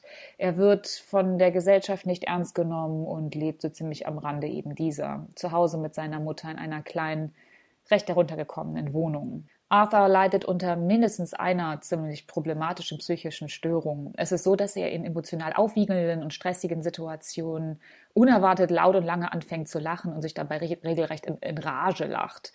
Man kann sich vorstellen, dass das nicht ganz unproblematisch ist, wenn man in für uns unangebrachten Situationen laut anfängt zu lachen. Das ist aber nicht das einzige Problem, was Arthur hat. Seine Mutter nimmt ihn nicht ernst, leidet selber unter einer psychischen Krankheit, es ist kein Geld vorhanden und er findet einfach keinerlei Unterstützung in seinem großen Traum, auf den Bühnen und den Brettern, die die Welt bedeuten, als Komiker auftreten zu können. Er verzweifelt immer mehr und mehr und in einer Spirale aus Unverständnis und Gewalt und Frustration wird er zu der Figur, die wir als Joker kennen. Eigentlich möchte ich hier an der Stelle gar keine bestimmten Momente aus dem Film herausgreifen, um den Spannungsbogen trotz bekannter Geschichte ein wenig aufrecht zu erhalten. Aber es gibt Momente in dem Film, die mich wirklich ergriffen haben. Man, man sieht Arthur auf einer Bühne und man fühlt mit ihm, wie, wie verwirrt und beschämt er ob der Reaktion des Publikums ist. Man erlebt, wie Arthur auf der Suche nach seiner Identität immer mehr verzweifelt und fallen gelassen wird und Dinge aufdeckt, die er nicht wusste und die ihn an seiner Mutter zweifeln lassen, an all dem, woran er festgehalten hat, all die Jahre. Arthur wird ausgelacht von den Menschen, die er respektierte und wird nicht ernst genommen von irgendjemanden. Er versucht so vehement sich anzupassen und so zu sein wie alle anderen und dabei seinen großen Traum zu verwirklichen und scheitert dabei grandios. Ich kann nicht ganz verstehen, warum es viele laute Stimmen gibt, die sagen, dass der Film Gewalt verherrlicht oder dass der Film angeblich rechtfertigt, warum der Joker so geworden ist, wie er geworden ist. Ich finde, das ist nicht richtig. Tatsächlich erklärt der Film, wie aus Arthur Fleck der Joker wurde und äh, warum er Dinge getan hat, die er getan hat. Ich sehe dabei aber keinerlei Momente, in denen es cool, lässig oder angebracht scheint, jemanden umzubringen oder in dem Arthur Fleck oder der Joker eine tolle, erstrebenswerte Figur zu sein scheint. Wenn man sich Joaquin Phoenix anschaut, ähm, es ist mehr als deutlich, was für eine traurige und, und heruntergekommene Figur Arthur Fleck eigentlich ist. Ich glaube, äh, es, es scheint, als hätte Joaquin Phoenix sich auf ein Drittel seines Gewichtes runtergehungert. Seine Gestik, seine Mimik sind so wahnsinnig exzentrisch und überzeichnet und alles andere als heldenhaft ich habe die ganze Zeit geschwankt zwischen Abscheu und, und Mitgefühl dieser Figur gegenüber. Und das macht diesen Film für mich sehr, sehr besonders. Und das führt unter anderem auch dazu, dass ich eigentlich keine konkrete Empfehlung aussprechen kann. Der Film hat mich sehr berührt. Ich hatte wahnsinnig viel sagen wir mal Spaß. Ich, ich habe mich sehr, sehr gut unterhalten gefühlt und habe auch noch länger über den Film nachgedacht, aber trotzdem hat er sehr viele explizite Szenen, gar nicht mal nur gewalttätige Szenen. Diese sind auch mehr als klar und deutlich, aber es ist mehr diese sehr dichte Atmosphäre, dieses sehr bedrückende und wahnsinnig traurige. Wenn man also eher zart beseitet ist und solche Filme ein emotional recht mitnehmen, weiß ich nicht, ob ich mir den Film anschauen würde oder würde auf jeden Fall jemanden mit ins Kino nehmen, mit dem ich über den Film sprechen könnte. Das war's auch schon. Ich hoffe, man hört sich demnächst noch einmal. Bis dahin. Ciao. Ja, wunderbar. Ich höre ihr einfach immer gern zu. Ähm, noch lieber spreche ich zwar mit ihr direkt, weil man dann äh, wirklich auch so ein bisschen diskutieren und äh, Fragen stellen und hin und her kann. Das macht immer sehr viel Spaß und das werden wir auch im Podcast sicherlich ganz, ganz bald wieder wiederholen. Vor allem muss ich Joker sehen, damit ich da äh, nochmal meine Meinung mit der ihren abgleichen kann. Ich bin da wirklich unentschlossen, was man davon erwarten soll oder wie oder nicht. Aber ich will ihn einfach gern sehen und würde ungern warten auf den äh, Blu-ray-Release. Aber mal sehen, vielleicht gelingt's ja, vielleicht schaffe ich's ja. Ähm, schauen wir einfach mal. Ein Film, den ich wohl eher nicht mehr jetzt im Kino nachholen werde. Also das kann man eigentlich sagen, ist wahrscheinlich. Ich hatte es nicht so wirklich riesig vor. Dann habe ich so ein bisschen überlegt, hm, könnte doch interessant sein. Und dann kam äh, Dom, mein lieber guter Freund, den ihr hier auch schon mehrfach im Podcast als ja fast schon Stammgast dabei gehört habt.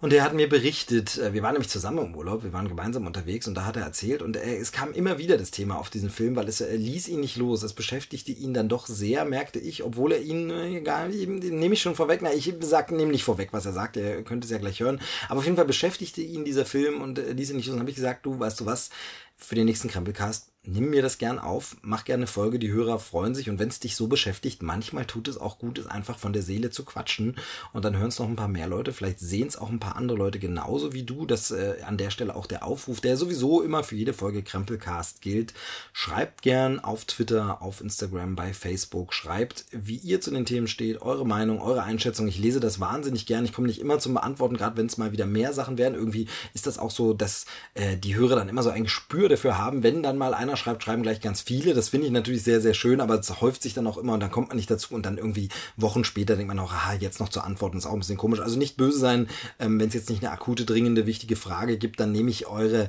Meinungen auch einfach zur Kenntnis und freue mich drüber und äh, ja, lasse sie wirken und äh, ja, beziehe sie dann vielleicht auch das nächste Mal immer mit ein. Also meldet euch da gern. Ihr findet mich, wie gesagt, auch auf Twitter unter @moviesteveb. Da ist wahrscheinlich so der schnellste Draht. Ansonsten hat Krempelcast eine Facebook-Seite und ähm, ja, da findet ihr alles. Instagram, da bin ich auch vertreten. Also lasst gern was von euch hören, wie euch irgendwas gefallen hat ähm, oder ob auch nicht und so. Und vielleicht geht es euch so auch zu dem nächsten Film. Dann könnt ihr es aber eben auch direkt an ähm, Dominik schreiben. Er spricht jetzt gleich für uns alle über Ad Astra mit Brad Pitt. Ähm, hört mal an, was er zu sagen hat. Wie gesagt, es lag ihm schwer auf der Seele und jetzt äh, darf er endlich sprechen drüber. Viel Spaß damit. Hallo, ich bin's, der Dominik, und ich freue mich mal wieder beim Krempelcast dabei sein zu können. Und äh, den Film, den ich, äh, über den ich sprechen möchte, ist äh, Ad Astra von James Gray mit äh, Brad Pitt in der Hauptrolle.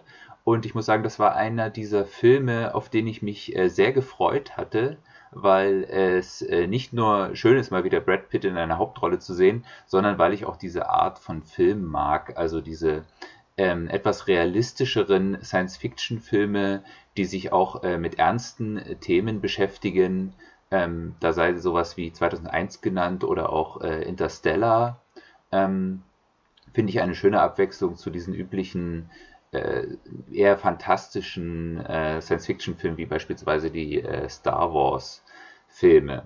Ich hatte mich also sehr auf den Film gefreut. Der Trailer sah auch sehr vielversprechend aus. Ähm, die Parallelen zu Interstellar waren offensichtlich, nicht nur weil James Gray ähm, heute von Heutema engagiert hat, äh, den Kameramann, der auch bei Interstellar für fantastische Bilder gesorgt hat. Also, und äh, ich hatte auch den äh, Vorgängerfilm von James Gray gesehen, ähm, Die versunkene Stadt Z hieß der. Ähm, sehr sehenswert, fand ich auch äh, sehr gut. Also äh, von daher wusste ich auch, dass der Regisseur durchaus was drauf hat. Also noch ein Grund, sich auf den Film zu freuen. Nun habe ich ihn endlich gesehen und nun ja, mein Fazit ist etwas äh, zwiegespalten. Ich fange einfach mal mit den positiven Aspekten des Films an. Also tatsächlich hat der Film wahnsinnig äh, schöne Bilder zu bieten, ähm, wunderschöne Bilder des Weltraums, ähm, aber auch toll inszenierte äh, äh, Sequenzen, sowohl was die Spannung angeht, ähm, als auch tatsächlich die Action, die ich in dem Film eigentlich so gar nicht erwartet hätte. Ähm, ja, und äh, es ist auch so, dass Brad Pitt tatsächlich äh, wieder fantastisch ist äh, in dieser Rolle und immer wieder beweist, warum er einfach äh, zu den absoluten Größen in Hollywood zählt, was er ja dieses Jahr auch schon in Quentin Tarantinos Once Upon a Time in Hollywood beweisen durfte. So, ähm, das es dann auch schon mit den positiven Sachen an dem Film. Ich komme jetzt zu den negativen Sachen. Was mich an dem Film vor allem gestört hat, war, dass ähm, es einfach mal wieder ein Fall von einem Film ist, wo das Drehbuch einfach unglaublich schwach ist. Das muss man einfach so sagen. Es ist wirklich sehr, sehr schade. Ähm, der ganze Film wirkt so ein bisschen, als ob äh, jemand eine Folge von so einer Anthologie-Science-Fiction-Serie, die äh, vielleicht für eine Stunde gereicht hätte, diese Story einfach aufgeblasen hätte zu einem Zwei-Stunden-Film. Es gibt ganz viele Szenen, wo man sich nicht so ganz klar ist, was äh, haben die jetzt mit der eigentlichen Handlung zu tun, die wirklich wirken, als äh, hätte jemand versucht, da einfach nur Zeit zu füllen, was äh, teilweise auch äh, den Film über weite Strecken ein bisschen langweilig macht. Aber was eigentlich noch viel äh, schlimmer ist, meiner Meinung nach, ist, dass äh, auch einfach die Figuren teilweise unglaublich schlecht geschrieben sind. Also da wäre nicht nur äh, Brad Pitts Figur, die teilweise wirklich sehr fragwürdige Entscheidungen trifft, sondern ähm, fast noch viel mehr die äh, Nebenfiguren, die wirklich teilweise völlig motivationslos handeln, über die man teilweise auch wirklich gar nicht so viel erfährt, was es natürlich noch schwieriger macht zu verstehen, warum sie das tun, was sie tun und insgesamt ähm, lässt einen dieser Film wirklich sehr verwirrt zurück, was einige Szenen in dem Film angeht, weil es wirklich auch so ist, dass sich die Motivation der Figuren auch urplötzlich von einer Szene zur nächsten komplett verändern, äh, ohne dass man wirklich den Grund dafür versteht. Das zum einen. Zum anderen aber auch ähm, etwas, was ähm, ich ja vielleicht, äh, vielleicht, äh, wo ich ein bisschen mehr drauf schaue als äh, so manch anderer Kinozuschauer, dem das nicht so wichtig ist, aber man muss auch sagen, dass man kein Astrophysiker sein muss, um äh, bei diesem Film die Hände über den Kopf zusammenzuschlagen, weil er wirklich, ähm, ich sag jetzt mal mit den physikalischen Gesetzen es nicht wirklich allzu genau nimmt. Also ähm, ich will jetzt nicht zu viel verraten, was alles in dem Film passiert, aber da hat man eben so Szenen, wo äh, man sich zum Beispiel auf dem Mond befindet, wo ja eine deutlich geringere Gravitation herrscht und tatsächlich auch Szenen hat, in denen das thematisiert wird. Und dann ist man plötzlich in einer Raumstation auf dem Mond und alles ist wie auf der Erde und es wird einem nicht in irgendeiner Form erklärt. Und man muss dazu sagen, der ganze Film äh, zeigt eine Zukunft, die vielleicht so 10, maximal 20 Jahre der Zukunft liegt. Das heißt also nicht wirklich irgendwie sehr futuristisch daherkommt. Deswegen wundert man sich doch sehr, wie das äh, sein kann. Und sowas kann man ja noch irgendwie verzeihen und vielleicht auch noch irgendwie ähm, erklären, aber es ist tatsächlich auch so, dass äh, so astrophysische Sachen einfach komplett ignoriert werden. Also, äh, wo man einfach sich so denkt, nee, Moment mal, so funktionieren aber Planeten nicht, so funktioniert unser Sonnensystem nicht, das kann man mit so einer Rakete überhaupt nicht machen, wie soll das gehen? Also leider wird man immer wieder mit solchen Fragen äh, konfrontiert in diesem Film und man muss auch sagen, der Titel des Films ist auch so ein bisschen Etikettenschwindel, denn Ad Astra heißt ja zu den Sternen und suggeriert irgendwie, äh, dass es äh, eine intergalaktische Komponente gibt. Und tatsächlich ist es so, der Film könnte auch einfach äh, Ad Pluto heißen, weil wir bleiben äh, in unserem Sonnensystem und es passiert da eben auch gar nicht so viel. Ja, das ist jetzt alles äh, wahrscheinlich ziemlich ernüchternd, äh, wenn man sich äh, wie ich auf den Film äh, gefreut hatte. Ähm, aber es ist tatsächlich so, dass ich sagen muss, also wem eben diese physikalischen Sachen nicht so wichtig sind, wer vor allem schöne Bilder sehen will, wer vor allen Dingen ähm, Brad Pitt mag und ihn äh, sehen will in diesem Film, man kann sich den Film angucken, das ist nicht eine Vollkatastrophe, aber tatsächlich ähm, würde ich sagen, es ist tatsächlich eine der größeren Enttäuschungen dieses Kinojahres äh, für mich gewesen gerade weil der Film theoretisch so viel Potenzial hätte, einfach mehr zu sein, als er letzten Endes ist. Und äh, das finde ich fast noch schlimmer, als wenn ein Film äh, wirklich richtig, richtig, richtig schlecht ist und einfach nur, keine Ahnung, äh, grottig. Äh, wie jetzt zum Beispiel äh, Suicide Squad, um ein, ein beliebtes äh, Negativbeispiel zu nennen. Ähm, aber bei dem Film ist es halt so, dass man in ganz vielen Szenen denkt, ach, das hätte eigentlich so viel Potenzial, das könnte so viel besser sein.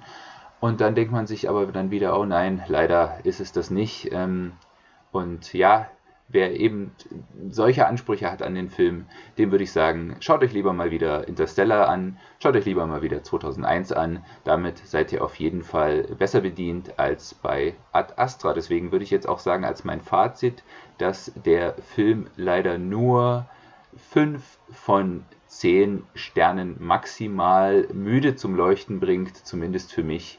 Und ja, das ist meine Kurzkritik zum Film äh, Ad Astra und äh, damit übergebe ich wieder zurück an Steve. Ja, also ihr merkt, äh, so richtig happy ist er damit nicht. Ähm, es klang teilweise bei ihm fast noch schlimmer. Also es war wirklich, äh, im Urlaub waren wir gemeinsam unterwegs, ein Teil des Urlaubs zumindest, ich kann ja darüber gleich noch ein bisschen was erzählen, waren wir gemeinsam unterwegs und da war es wirklich so, dass er immer wieder mal so, oh, diese Art Astra, also das war wirklich so, oder immer wenn das Thema auf äh, Weltraum kam, und das kam ja ein paar Mal in diesem Urlaub, ähm, warum kann ich gleich erklären, ähm, dann wurde er wieder daran erinnert und gesagt, oh, das ist ja wie bei, oder das ist ja, aha, erinnere mich bloß nicht daran. Also es hat ihn sehr beschäftigt, deshalb schön, dass er sich jetzt hier von der Seele sprechen konnte. Krempelkast hat eben eben auch was Therapeutisches, äh, vielleicht auch für euch. Ähm, wie gesagt, lasst es mich wissen.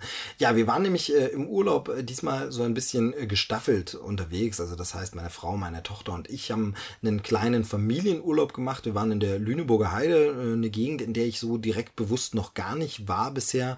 Ähm, ja, ganz, ganz lang ist es her. Da war ich als Kind mal in der Ecke dort, aber auch gar nicht so richtig in der Natur. Zumindest kann ich mich nicht wirklich dran erinnern.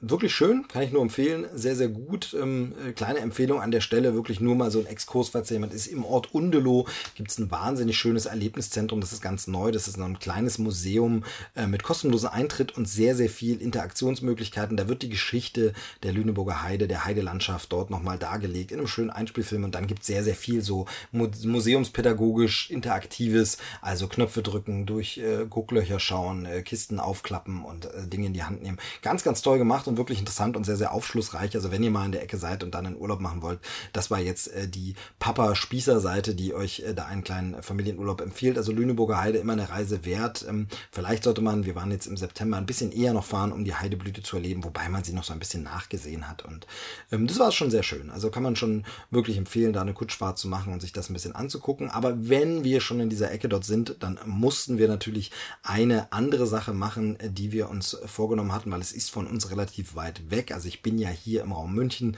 und nehme hier den Podcast auf, lebe, wohne, arbeite hier.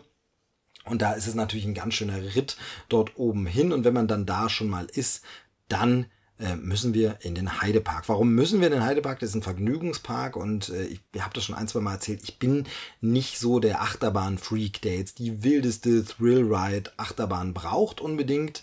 Ähm, das ist gar nicht so mein Ding, sondern bei mir geht's bei Vergnügungspark, Theme Parks eigentlich mehr um das Drumherum, um das Ambiente, um die Franchises auch sehr oft. Also ich mag es einfach Filmwelten und andere Themenkomplexe plötzlich als so real vor mir zu sehen ausgedacht. Also eben eine Westernstadt oder einfach plötzlich eine Landschaft, die einem Film nachempfunden ist oder Charaktere aus Filmen und so ein bisschen einzutauchen, so ein bisschen Realitätsflucht und so. Und das mag ich. Und deshalb mussten wir den Heidepark, denn unsere gesamte Familie ist eine große Fangemeinde des Drachenzähmen leicht gemacht. Franchise der drei Filme und der Fernsehserie Dragons, How to Train Your Dragon und eben diese Fernsehserie Dragons, die Drachenreiter von Berg und so, was es da gibt. Die Staffeln heißen ja immer ein bisschen anders. Sind wir große, große Fans.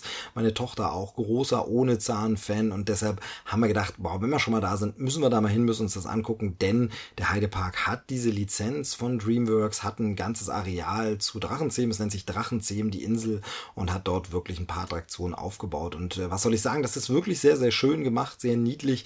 Es sind im Grunde, ja, sehr, sehr simple Attraktion, aber man kann eben auch aus einer Marke sehr simpel was machen. Es ist ein klassisches Karussell in drei Variationen, wenn man so will. Eben Drachenflug immer wieder anders. Es gibt einen sehr für kleine Kinder geeigneten kleinen Drachenflug, äh, bei dem man dann eben so steuern kann, dass man höher oder niedriger fliegt mit seinem Drachen. Dann gibt es das Ganze in etwas größer, eine größere Variante. Da trauen sich die Kinder dann schon nicht mehr allein ran unbedingt. Und dann gibt es eins, das durfte jetzt zum Beispiel meine Tochter noch nicht machen. Da liegt man auf dem Bauch wirklich und gleitet quasi an so einem Drachengleiter wirklich hoch. Das ist dann nochmal die Steigung davon. Aber im Grunde ist es eben dreimal diese Variation Fliegen mit Drachen. Einfach aber sehr schön gemacht in einem schönen Areal. Die Attraktionen sehen schön aus. Man erkennt ganz klar die klassischen Stile dieser Drachen aus Drachenzähmen wieder. Es läuft die ganze Zeit die Musik. In der Mitte ist so ein Drachenfelsen, wo ein Drachen drauf sitzt, der auch immer mal Feuer speit. Und es gibt einen schönen Merchandise-Shop mit tollen Artikeln. Und dann gibt es noch eine Attraktion und das ist so eine Drachengrotte, eine Wasserbahn, so eine Fahrt. Man fährt in so einem kleinen Boot eine Bahn entlang und da erzählt dann Hicks uns, man hat hier auch die original deutsche Synchronstimme bekommen, erzählt uns dann eine Geschichte, was da gerade so los ist und wir sehen Dracheneier, wir sehen versteckt schon ohne Zahn irgendwo stehen und wir fahren dann in so eine Grotte rein und dort sehen wir dann Animatronics von Hicks und ohne Zahn und von anderen Drachen. Ähm, das ist nett gemacht, das hat vor allem meine Tochter sehr begeistert. Sie ist jetzt äh, noch nicht ganz fünf. Für sie war das ganz, ganz toll und beeindruckend. Wir sind diese Bahn mehrfach gefahren. Wir waren zu einer Zeit, da waren gerade keine Ferien, es war unter der Woche, da war wirklich nicht viel los, man konnte das mehrfach machen und es ist wirklich wirklich schön und nett. Aber man muss ganz klar sagen, das ist natürlich nicht auf dem Niveau von Rides, wie man sie aus den Universal Studios oder dem Disneyland kennt. Also da könnte man mehr draus machen. Das sind kleine Feinheiten und Details, wo man merkt, dass der Ride nicht so gut ausgearbeitet ist, dass man zum Beispiel, während diese Geschichte stationsweise erzählt wird, schon ein bisschen den Sound hört von der nächsten Station, weil es eben nicht so abgeschirmt ist man nicht so nur an der Stelle das hört, sondern ich höre im Grunde schon, was Hicks eigentlich viel später sagt. Das ist ein bisschen komisch. Es sind ein bisschen wenige kleine Szenarien, da wird mir dann die Geschichte erklärt vom Offsprecher, ohne dass ich wirklich das sehe, wo ich sage, ja, aber wäre jetzt schön, wenn dieser Drache da jetzt irgendwo wäre oder dann hat er irgendwie dieses Drachenauge, das ist so ein äh, spezielles Gerät, mit dem so eine Karte entschlüsselt werden kann. Aus der Serie kennt man das. Ähm, hat dann Hicks, darauf wird gar nicht Bezug genommen, sondern das sieht man einfach nur an dem Animatronic, dass er das in der Hand Hand hält, aber so richtig eine Erklärung dazu gibt es nicht. Das ist alles ein bisschen schwach gemacht, wo man sagt, das könnte man auch noch ein bisschen besser machen. Für kleine Kinder funktioniert es natürlich. Wie gesagt, die Musik ist ja wunderbar und äh, man kann da wirklich Spaß haben. Aber ich würde jetzt wahrscheinlich niemanden raten, deswegen extra diese super weite Reise auf sich zu nehmen. Wie gesagt, wir haben es mit der Natur verbunden und wollten sowieso dort in die Ecke und hatten da ein Ferienhaus und dann ist das natürlich noch ein bisschen was anderes. Aber jetzt extra dafür weiß ich nicht, ob es sich unbedingt lohnt. Wenn man großer Drachenzähmen-Fan ist, kann man es natürlich mal machen und es ist ganz, ganz schön. Ähnlich verhält es sich mit einem anderen Franchise, das der Heidepark hat. Sie haben eine andere Attraktion und das ist Ghostbusters 5D oder so heißt es, die große Geisterjagd ja, was soll ich sagen? Da ist es dann, äh, da wird's dann so richtig, richtig schade. Denn es ist ein tolles Franchise. Wir alle lieben Ghostbusters und selbst der eher schlechte neuere Film konnte das nicht kaputt machen. Die Liebe ist immer noch da. Gerade jetzt äh, freuen sich ganz, ganz viele Leute über das Remake oder das Remastered des Videospiels Ghostbusters, was ja quasi so eine Art dritter Film ist, den es da nie gab. Jetzt wird ja doch nochmal einer produziert, aber auf jeden Fall äh, so eine Fortsetzung ist ganz toll. Das ist jetzt nochmal neu remastered rausgekommen. Leider ohne deutsche Synchro, was ein bisschen schade ist, weil da natürlich für viele wie mich auch immer die Kindheitserinnerungen der deutschen Originalstimmen damit reinsprechen. Also klar, ich kann mir problemlos einen Ghostbusters auch auf Englisch anschauen, auch das Videospiel. Aber ich bin nicht mit der englischen Stimme von Bill Murray aufgewachsen oder Dan Aykroyd, sondern ich habe das Ganze auf Deutsch gesehen und fand die deutschen Sprüche gut und die deutschen Sprecher wie Arne Elsholt super. Und dass jetzt das Remastered äh, dieses Videospiels nicht die deutsche Synchro dabei hat, finde ich schade, denn es gab ja wohl eine und ich wollte das Spiel gerne jetzt endlich mal nachholen. Ähm, jetzt bin ich wieder ein bisschen am überlegen, überlegen, ob man sich dann unbedingt holt oder ob ich mir dann vielleicht ein Let's Play der alten Version mal irgendwie online angucke. Äh, muss ich mal schauen. Ist ja sowieso so eine Zeitfrage. Aber auf jeden Fall haben sie die Marke Ghostbusters gekauft und haben dann den Ghostbusters Ride und die Fahrt an sich, die Fahrattraktion ist nett, ist cool, ist so ein bisschen so eine, man fährt durch und schießt auf Dinge, natürlich naheliegend, man hat einen Protonenstrahler quasi und schießt auf Geister, um sie zu fangen und Punkte zu sammeln und spielt dann gegen die anderen Mitfahrer in seinem Auto. Jeder fährt mit so einem Ecto-Wagen da quasi durch und äh, kann dann Punkte sammeln und kann dann schauen, wer hat die meisten Punkte gemacht. Das ist schön, das ist cool, das ist ähm, wie man das zum Beispiel kennt von der Ninjago-Bahn aus dem äh, Legoland, wobei man da ohne Gerät schießt, dann nimmt man nur so die Hände, aber eben so ein interaktiver Durchfahr-Ride, wo man sich 3D-Sachen anguckt mit einer 3D-Brille, oder es ist ein bisschen wie der Buzz Lightyear-Ride aus dem Disneyland, ähm, also sehr, sehr schön, macht Spaß, sehr modern, alles cool und das bietet sich mit den Geistern auch an. Aber davor und danach ist es einfach ein bisschen traurig. Also zum einen ist es so, es kommt nie so dieses gesamte Stimmungsambiente auf. Das geht draußen schon ein bisschen los. Es ist so wie so ein deutsches Ghostbusters Lagerhaus, irgendwas Quartier gemacht. Ähm, da läuft im ganzen Park nie irgendwo mal der Originalsong von Ray Parker Jr. Da wird wahrscheinlich die Lizenz einfach schuld sein. Da wird man kein Geld für haben, keine Kohle dafür haben. Vielleicht auch zu Recht, weil es einfach zu teuer ist. Das will ich jetzt gar nicht sagen. Aber es ist natürlich ein bisschen traurig, wenn man dann nur Sound-alike Musik hört. Also während in der Drachenzähmen-Welt wirklich die ganze Zeit die Originalmusik von John Paul zu hören ist, was einfach super toll ist und einem so, so ein schönes Gefühl gibt, hören wir hier so Songs, die immer so ein bisschen klingen, in etwa so, als wäre das die Resterampe von der Produktion des alten Ghostbusters-Songs. Das ist auch witzig und das ist auch gar nicht so schlecht und das wäre vielleicht auch cool, wenn man das einfach so mischen würde und da würden immer mal andere Songs laufen und dann eben auch die. Aber es fehlt halt, dass man einmal auch den Original Ray Parker Jr. Song hört. Nee, gibt's dort nicht, hat man die Lizenz nicht. Nun gut, ist halt so. Dann kommt man rein in das Ganze und was soll ich sagen? Also dieser Intro-Film, der das Ganze einführt, das ist dann schon wirklich traurig. Das sieht aus von den Kostümen her, die Leute, die stehen. Also wir haben keinerlei bekannten Schauspieler. Niemand von den alten Darstellern, okay, die sind sicherlich einfach alle zu teuer.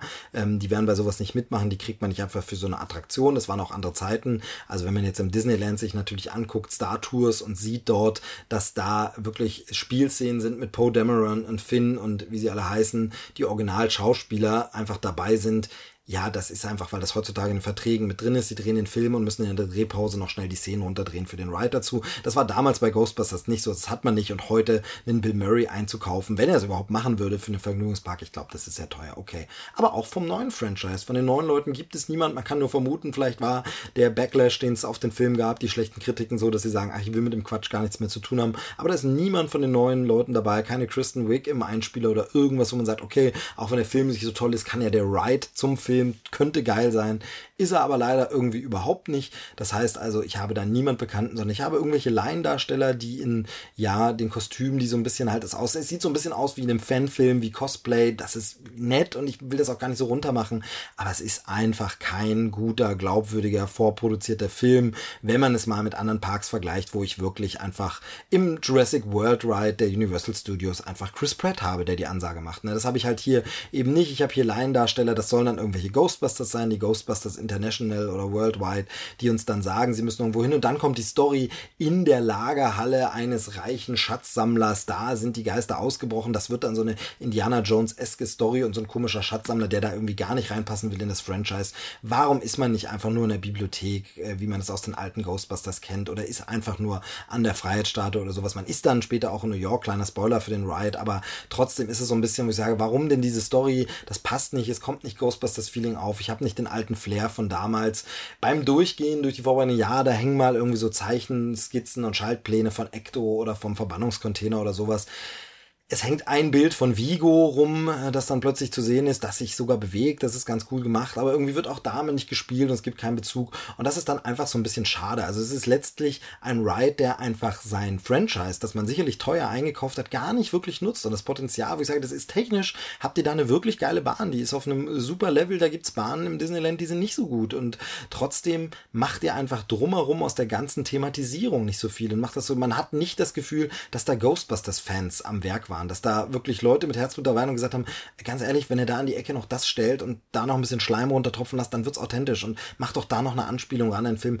Nee, leider nicht. Ich bin den Ride zweimal gefahren und äh, leider Nee, also äh, der Ride selber macht Spaß, kann man machen, aber auch da lohnt sich für den Ghostbusters-Fan nicht 800 Kilometer anzureisen und zu sagen, ey, da muss ich mal hin oder weltweit, ne? Also bist jetzt vielleicht ein Ghostbusters-Fan aus den USA und sagst, oh, ich habe gehört, in Deutschland gibt's da so einen Ride, da muss ich hin. Nee, muss man nicht machen. Ist schade. Ist schade, da wäre mehr drin gewesen. Vielleicht geht es irgendwann noch. Sicherlich wird's am Geld hängen und ich will den Park auch äh, da jetzt gar nicht runter machen. Generell ist es ein Park, den ich sehr gepflegt fand. Sehr, sehr schön, sehr aufgeräumt, sehr ordentlich, alles sehr modern. Ich war als Kind mal da, kann mich nur ganz grob erinnern und so und weiß aber eben, dass dieser Park halt wirklich schon äh, viele, viele Jahrzehnte auf dem Buckel hat und man hat gar nicht das Gefühl, dass da alles abgeblättert runtergekommen ist, sondern es wirkt alles schön, es wirkt modern, es wurde viel Geld gemacht und sehr, sehr, sehr, sehr schön. Es gibt eine schöne Live-Show, eine Piratenshow, da hat man sich ein bisschen natürlich bei Fluch der Karibik bedient, aber das finde ich auch vollkommen legitim und das macht man so. Auch Fluch der Karibik benutzt ja bekannte Versatzstücke, das ist schön. Äh, sehr, sehr gute Artistiknummern in dieser Show, das muss ich wirklich sagen. Also da war wirklich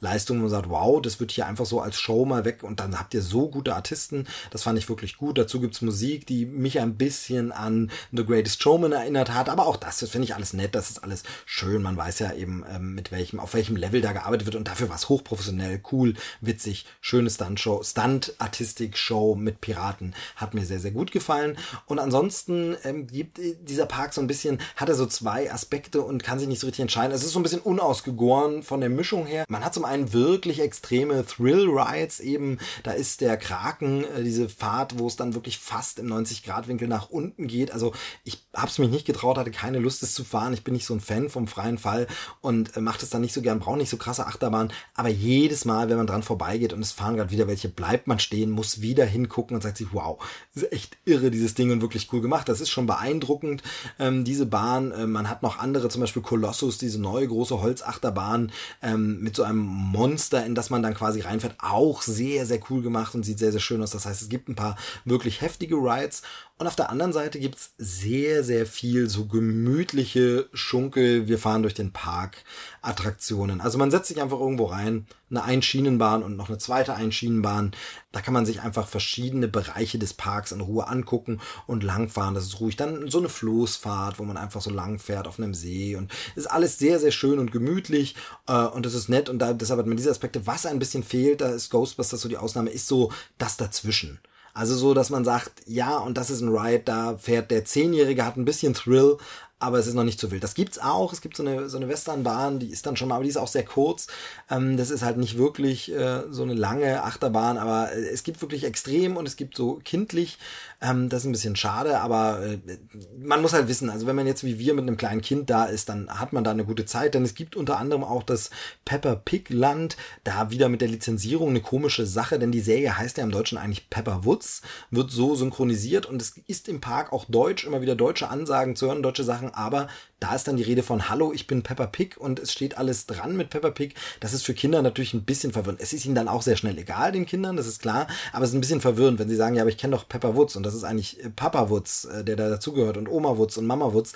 Wenn die Kinder diese Charaktere kennen, ist es für sie natürlich ein bisschen seltsam, jetzt plötzlich die Familie Pig dort zu sehen, die dann aber so aussieht und so. Aber ansonsten funktioniert das und da sind sehr, sehr, sehr, sehr schöne Fahrtattraktionen für kleine Kinder, bei denen man sich auch ein bisschen was hat einfallen lassen. So eine Wasserfahrt, äh, wo man in einem Boot hin und her schaukelt so ein Ritt auf einem Dinosaurier äh, kleinen, das ist wirklich niedlich gemacht. Also dieser Teil wirklich sehr, sehr schön. Ähm, gibt auch immer schöne Shops dazu. Auch so ja genau beim Ghostbusters Ride auch ein schöner Merch-Shop mit schönem Ghostbusters Merchandise. Ich ärgere mich ein bisschen, dass ich ein paar Sachen nicht mitgenommen habe. Da gibt es wirklich tolle Sachen, auch zu einem fairen Preis, wie ich finde. Hinsteller, Aufstellfiguren, Büsten, äh, Marshmallow Man und Slimer und so, auch wenn die im Ride gar nicht so eine große Rolle spielen. Aber da gibt es tolle Sachen. Also Shops ganz gut. Schöner Park. Kann man mal machen. Gefällt mir, ist okay. Preis-Leistung auch in Ordnung. Es gibt eine Sache, über die ich mich aber ein bisschen gewundert habe. Also zum einen ist es generell in dem Park so, wenn man den Direktvergleich hat und schon mal in so einem US-Park war, dann hat man immer das Gefühl, es ist alles so ein bisschen Spaß, Vergnügungspark Spaß mit angezogener Handbremse oder auf Deutsch. Einfach so ein bisschen, ja, wir haben Spaß, oh bitte nicht äh, zu viel Spaß, ähm, wir freuen uns, aber bitte nicht zu viel freuen und ähm, wir sind mal nicht ganz so ekstatisch. Das kann natürlich auch diese norddeutsche unterkühlte Art sein, die ich aber eigentlich immer sehr, sehr mag. Es war niemand unfreundlich im Park direkt, aber man hat nicht so das Gefühl, dass die Leute so eine Freude verströmen, wie es zum Beispiel im Disneyland ist, wo man das Gefühl hat, jeder Mitarbeiter arbeitet dort wahnsinnig gern und hat Lust und Laune. Das finden viele ja auch immer nicht so toll und kritisieren das Ganze und sagen, ja, das wirkt mir so aufgesetzt und so. Das empfinde ich im Disneyland nicht so. Ich habe wirklich immer das Gefühl, die Leute haben da viel Spaß, mögen das und lachen auch mal in unbeobachteten Momenten oder bei Dingen, wo sie nicht Spaß machen müssten mit den Leuten, weil sie gerade nur dafür zuständig sind, eine Straße abzusperren und dann äh, scherzen sie aber trotzdem mit den Leuten, die vorbeigehen, einfach plötzlich oder pfeifen eine Melodie mit, weil sie einfach äh, wirklich das mögen. Und das äh, kam mir im Heidepark halt nicht so vor. Das war mehr so, ja, Dienst nach Vorschrift, mehr so Leute, ja, wir arbeiten es jetzt hier ab und ist gut und so. Und das zeigte sich dann auch zum Beispiel in der Öffnungszeit und in der Gestaltung dieses Ganzen. Der Park hat offiziell bis 18 Uhr geöffnet, zumindest in der Zeit, in der wir jetzt da waren, ist er bis dahin geöffnet. Und trotzdem schließen sämtliche Fahrattraktionen um 17 Uhr. Und äh, nicht nur sämtliche Fahrattraktionen, sondern auch alle Geschäfte das mag jetzt daran liegen, dass wir nicht in der Saison waren und so, aber plötzlich macht alles zu und man fühlt sich ein bisschen herauskomplimentiert. Also klar, wenn jetzt jemand irgendwie angestanden hat und noch eine, einen Ride machen wollte um kurz vor 17 Uhr oder genau um 17.05 Uhr, dann wurde der noch gefahren, aber danach war zu, man konnte sich nicht mehr anstellen und gegen 17.30 Uhr war man eigentlich raus aus dem Park und nur der vorderste Shop ganz, ganz vorne im Park hatte dann noch irgendwie offen und man konnte da noch was machen, aber wirklich sehr, sehr seltsam, warum dieser Park eigentlich bis 18 Uhr offen ist, wenn man da gar nichts mehr drin macht machen kann und so rausgeht und da gar nichts mehr ist, das äh, weiß man nicht so wirklich. Und warum er auch so zeitig zumacht, das ist komisch und es ist ein bisschen so seltsam. Also warum, warum sagt man denn, wir haben es 18 Uhr auf, wenn man vorher schon zumacht, dann kann man ja auch sagen, um 17 Uhr ist übrigens bei uns Schluss, wir mögen das nicht so und soll nicht so sein oder gibt irgendwelche Gründe dafür vielleicht. Aber es wirkte im Park ein wenig komisch und es wirkt dann auch immer so aus so Sachen, was man jetzt Disney und anderen vorwerfen kann, Kommerzsicht auch ein bisschen komisch. Also normalerweise ist es dann so, okay, dann werden die Rides zugemacht, aber dann will man dir schon noch was verkaufen. Also wenn im Disneyland das abendliche Feuerwerk zu Ende war und offiziell der Park zu hat, dann kannst du trotzdem noch im Shop in Ruhe gucken und irgendwas mitnehmen und mal stöbern. Klar, sie wollen ja damit auch Geld machen. Sie machen damit auch ordentlich Geld, äh, mehr als vielleicht gut ist. Aber es ist einfach die Möglichkeit da für mich als Besucher. Und dort ist es wirklich so, man fühlte sich ein bisschen herauskomplimentiert und denkt so, was war das jetzt? Warum habt ihr jetzt nicht? Also, und das ist dann schon ein bisschen komisch und das relativiert dann eben auch immer so ein bisschen die Preise. Ne? Wenn man sich dann überlegt, Disneyland, über das immer viel gemeckert wird und äh, geredet wird, naja, ja, ich komme immer wieder auf Disneyland, ihr hört es schon. Äh, warum? Das kann ich ja an der Stelle als Ausblick, das soll es jetzt zum Heidepark mal gewesen sein, an der Stelle so ein bisschen mein Eindruck ähm, von dem Ganzen. Ich habe mich äh, noch ein bisschen ausgetauscht, zum Beispiel online schon mit ein paar Leuten, unter anderem Laura, äh, liebe Grüße an der Stelle, die auch meinte, was ihr aufgefallen ist, dass es wahnsinnig viel so zusätzliche, ja, Daddelautomaten, Spielautomaten und Geldvernichtungsmaschinen gibt. Also du kannst im Heidepark wahnsinnig viel noch Zeit vertrödeln, indem du einfach irgendwo Spielhalle äh, mäßig unterwegs bist und da zusätzlich Geld reinbutterst, was auch auch ein bisschen blöd ist, wenn man in so einem Park dann ist, äh, die Attraktion hat und dann soll man da auch noch irgendwie komischerweise jetzt zusätzlich Geld raus ballern, ohne was zu kaufen. Also wirklich für Attraktionen wie Ball werfen oder äh, halt Spielautomat. Das ist ein bisschen komisch und äh, war mir jetzt gar nicht so krass negativ aufgefallen, aber gesehen habe ich es auch und habe auch gedacht, okay, ist jetzt komisch. Warum soll man das jetzt machen, wenn ich hier mit anderen Sachen fahren kann? Aber jedenfalls so viel zum Heidepark mal kann man schon mal machen. Super weiter anreisen, weiß ich nicht. Und da ist noch auf jeden Fall Luft nach oben, aber es ist ein gepflegter, schöner Park und ähm, wer aus der Nähe ist, äh, guckt sich vielleicht mal an. Ähm, genau, aber warum komme ich immer wieder auf Disneyland? Denn das war dann tatsächlich ein weiterer Aspekt des Urlaubs. In der zweiten Woche haben wir wir uns äh, noch mal ein paar Tage Disneyland gegönnt. Und da waren wir ja im vergangenen Jahr schon. Ich hätte nicht gedacht, dass es so schnell wieder klappt. Habe es immer geträumt, gehofft. Und ja, es äh, hat tatsächlich geklappt. Ich will aber diesmal gar nicht so viel über diesen Urlaub noch mal sprechen, weil das habe ich damals schon ein bisschen zusammengefasst im Krempelcast. Und das würde sich wiederholen. Es war auch diesmal wieder sehr, sehr schön. Ich finde, preis-leistungsmäßig hat sich das wahnsinnig gelohnt. Zumal wir diesmal jetzt direkt in der Halloween-Saison da waren. Ähm, letztes Jahr waren wir zwischen zwei so Saison. Also der Sommer war so ein bisschen rum. Halloween hatte noch nicht begonnen. Da war ein bisschen weniger los und diesmal durch Halloween. Es gab mehr Paraden, es gab mehr Shows, es gab viel mehr Charaktere im Park noch zu sehen. Ähm, war eine schöne Zeit. Äh, an der Stelle bisschen Eigenpromo. Schaut auf meinen Instagram-Kanal, äh, da auch als Movie Steve bin ich da zu finden. Da poste ich jetzt immer mal wieder ein paar Bilder in die Stories und wenn die Stories vorbei sind, sind sie auch in den Highlights zu finden, auch von dem diesjährigen Urlaub. Da sind auch Bilder vom Heidepark noch zu finden. Könnt ihr gerne reinschauen. Ähm, vielleicht habt ihr es da auch schon gesehen. Also Disneyland war wieder ein Traum. Ähm, wir haben äh, leider sehr viel Geld ausgegeben, aber das für schöne, schöne Dinge, ähm, die einem lange in Erinnerung bleiben und äh, für mich ist es das wirklich wert. Man muss das mögen. Ich weiß, dass das nicht für jeden was ist, aber wenn man auf diese Filmwelt und viele Sachen steht, dann äh, ist das wirklich ein großer, großer Spaß für die ganze Familie und äh, ja, Tipps und Tricks und Sachen dazu. Vielleicht demnächst mal wieder mit Bianca. Grüße auch an der Stelle, ähm, die ja hier auch in der Sendung schon mehrfach waren. Wir haben schon über Disneyland und Co. gesprochen. Das können wir vielleicht demnächst noch mal wieder machen. Ähm, lasst mich wissen, wenn euch das noch besonders mehr interessiert. Aber äh, das mal nur so kurz als Urlaub. Heidepark wollte ich ein bisschen erzählen. Ähm, habe ich an der Stelle gemacht. Ähm, denke, ich habe da so das Wichtigste zusammengefasst. Äh, nicht schlecht, aber auch nicht mega und gerade im Direktvergleich. Wir haben es zum Glück so rum gemacht, dass wir danach im Disneyland waren, denn dann war es nochmal eine Nummer größer. Und ich weiß, es muss auch nicht jeder kleine, vielleicht ursprünglich mal familienbetriebene kleine Park Disneyland sein, das ist mir schon bewusst. Aber schade ist es, wenn man schon bestimmte Dinge macht, dass man sie dann nicht zu dem letzten Stück zu Ende macht und das kleine bisschen Liebe und Detail, dies eben bei den großen, wie auch Universal Studios, um jetzt eben nicht immer nur Disney zu sagen, wenn es die da gibt, wenn es die in den anderen Parks auch noch geben würde, könnte man teilweise doch noch ein bisschen mehr rausholen. So, jetzt habe ich sehr, sehr lange monologisiert über meinen Urlaub. In meinem Urlaub habe ich es auch nicht geschafft, irgendwelche Serien zu gucken. Das war ein super plumper, holpriger Übergang, aber er musste irgendwie stattfinden. Hier ist der Übergang zu Joel, der auch einen Einspieler beigesteuert hat. Joel ist ja mein Podcast-Kumpel vom Trailer-Schnack, war auch schon hier zu Gast und wir haben schon öfter auch über andere Dinge geredet als nur Trailer. Und er hat eine Serie auf Netflix sich angeschaut, was dokumentarisch ist, klingt super interessant. Hört mal rein, äh, was er zu sagen hat. Ähm, ja, hier ist Joel. Hi Steve, hallo liebe Krempelcast-Hörer. Ich bin der Joel und melde mich heute, um über eine Doku-Reihe zu berichten. Die gibt es schon etwas länger bei Netflix. Und zwar geht es um Dirty Money. Da wird pro Folge quasi immer ein Thema behandelt, wo quasi wegen Geld wirklich Schindluder betrieben wurde. In der ersten Folge geht es um, um Audi und VW, also um den deutschen Autokonzern, der ja wegen dem Dieselskandal ziemlich viel Ärger hat. Und ich fand es sehr interessant, das mal aus amerikanischer Sicht zu sehen, weil da gibt es schon ein paar Unterschiede. Zum Beispiel wurde in den USA massiv mit Clean Diesel geworben. So, das wäre mir in Deutschland nie aufgefallen, dass besonders betont wurde in der Werbung, dass Diesel besonders sauber sein soll. Aber da werden halt äh, Werbespots von Audi und VW gezeigt, wo wirklich ähm, davon gesprochen wird, dass sie ja als einzige den Clean Diesel haben. Und wenn sich dann natürlich herausstellt, dass äh, die Grenzwerte teilweise um das 80-fache oder um das 300-fache überschritten werden, dann ist das natürlich skandalös. Und da werden halt so ein bisschen die Hintergründe aufgedeckt, wie das Ganze entstanden ist. Ähm, witzigerweise konnte man in den USA die Wagen auch sofort zurückgeben. Das ist hier in Deutschland ja irgendwie nie so wirklich thematisiert worden, eher so unter den Teppich gekehrt worden, so ja, da müssen die nachbessern, Software-Update und so weiter. Und ich glaube, wenn man das Problem mit einem Software-Update lösen könnte, dann wäre das auch schon längst passiert. Aber da wurde halt einfach massiv betrogen. Aber das ist nur eine Folge von Dirty Money.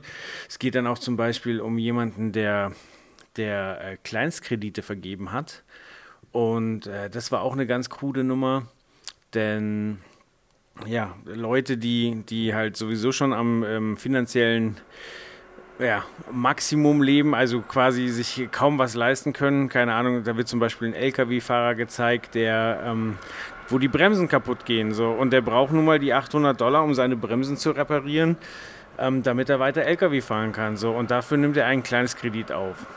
Ähm, und da geht es jetzt quasi um jemanden, der hat äh, der hat eben ein Kreditinstitut quasi im Web geschaffen, wo man Kleinstkredite aufnehmen kann. So, und die Leute bezahlen dann monatlich einen Betrag.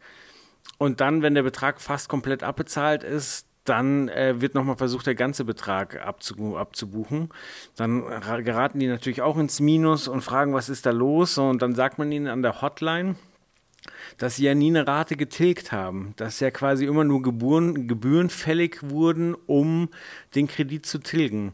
So diese Gebühr hat aber die Höhe der Rate und die Leute haben natürlich nie überrissen, weil sie nie nachgefragt haben, ähm, dass ihr Kredit gar nicht getilgt werde, sondern die haben immer munter bezahlt und haben nicht gecheckt, dass das quasi, dass eine Gebühr ist, damit ihr Kredit verlängert wird, weil sie ja selber nicht aktiv überwiesen haben, sondern weil einfach abgebucht wurde. Also solche Schweinereien äh, werden da behandelt. Oder ein Typ, der, der gesagt hat, das Problem bei der Pharmaindustrie ist die Forschung. Die Forschung an neuen Medikamenten, so das kann man doch abkürzen. Das heißt, er hat einfach andere Pharmaunternehmen gekauft und hat dann deren Medikamente extrem teuer gemacht. Das heißt, eine Tablette, die vorher einen Dollar gekostet hat, kostet plötzlich 700 Dollar. Und da sterben dann einfach Leute, einfach wegen Raffsucht dieser Leute. Und ähm, ja, also ich finde, die Doku ist A, sehr sehenswert und passt auch ein bisschen in den Krempelcast Blues der letzten Folgen, wo er ein bisschen mitschwingt, dass, dass äh, die Menschheit vielleicht die Kurve nicht mehr kriegt und, äh, und äh, alles relativ düster aussieht. Und wenn man dann solche skrupellosen Menschen sieht, denen ja zum Glück meistens das Handwerk, Handwerk gelegt wurde, aber da, ach, da kriegt man schon schlechte Laune ich hoffe, ihr habt jetzt keine schlechte Laune, sondern einfach Interesse an dieser Doku und gebe mit besten Grüßen zurück zum Steve. Wunderbar, vielen Dank und ich sage dasselbe, was ich bei allen sage glaube, komme nicht dazu. Ich glaube, ich werde es nicht nachholen. Serie ist gerade jetzt nicht drin. Obwohl es spannend klingt, obwohl es echt interessant klingt, aber es deprimiert mich dann ein bisschen. Also es war ja gerade schon auch nochmal ein Bezug darauf, dass es hier in letzter Zeit immer mal so ein bisschen Weltschmerz und Sorge und alles gab. Und ich glaube, da tut so eine Serie mir dann nicht wirklich unbedingt gut. Und dann schiebt man sie natürlich ein bisschen und sollte sie natürlich vielleicht sich angucken. Und es klingt wirklich äh, echt gut und interessant, aber Momentan nicht. Momentan bin ich da nicht in der Stimmung, will mich da nicht verschließen. Umso mehr freut es mich, wenn dann jemand anders mal drüber berichtet und das äh, Ganze so ein bisschen weiter ausführen kann. Ja, das soll's für die heutige Ausgabe gewesen sein. Wie gesagt, von mir gar nicht so viel Popkultur, wobei Vergnügungspark ist auch Popkultur, aber das ähm, war jetzt mal so heute eine zusammengeklaute Ausgabe sozusagen. Ich habe andere für mich die Arbeit machen lassen, was ich ja öfter mache. So selten ist das gar nicht. Ich hoffe, es hat euch trotzdem gefallen. Es ist natürlich nicht ganz so dieser Austausch und die Interaktion und das Nachfragen, aber es sind viele schöne verschiedene Meinungen und äh, deshalb hoffe ich, euch hat's gefallen. Ich fand's schön, ich find's rund, ich finde da ist wirklich viel Fundiertes und Gutes dabei. Also ich hoffe, es geht euch genauso. Lasst es mich mal wissen und vor allem hier an der Stelle, gerade nach einer kleinen Pause kann ich das mal wieder machen, die Bitte empfehlt den Podcast weiter. Sagt anderen, wenn es euch gefallen hat. Ähm, sagt ihnen, wo man den Podcast findet, welche Folge man sich vielleicht mal anhören sollte. Rührt gerne ein bisschen die Werbetrommel. Das würde mich freuen. Das freut mich am meisten. iTunes-Rezensionen freuen mich. Da gab es jetzt auch wieder sehr, sehr liebe, sehr nette Sachen in letzter Zeit. Also wirklich sehr, sehr schön, ähm, wenn ihr mich dahingehend unterstützt. Äh, das finde ich toll. Das macht Mut. Das macht Laune. Und ähm, ja, das äh, ist einfach schön, zu sehen, dass dieses Projekt angenommen wird und so gut funktioniert. Aber darüber habe ich schon so oft geredet, dass ich es damit jetzt bewenden lassen will. Vielen Dank fürs Zuhören, vielen Dank fürs Runterladen. Ich hoffe, bis zur nächsten Ausgabe dauert es nicht so lang. Ich werde mir Mühe geben, ich beeile mich und äh, dann hören wir uns ganz bald wieder. Vielen Dank. Tschüss, sagt der Movie Steve.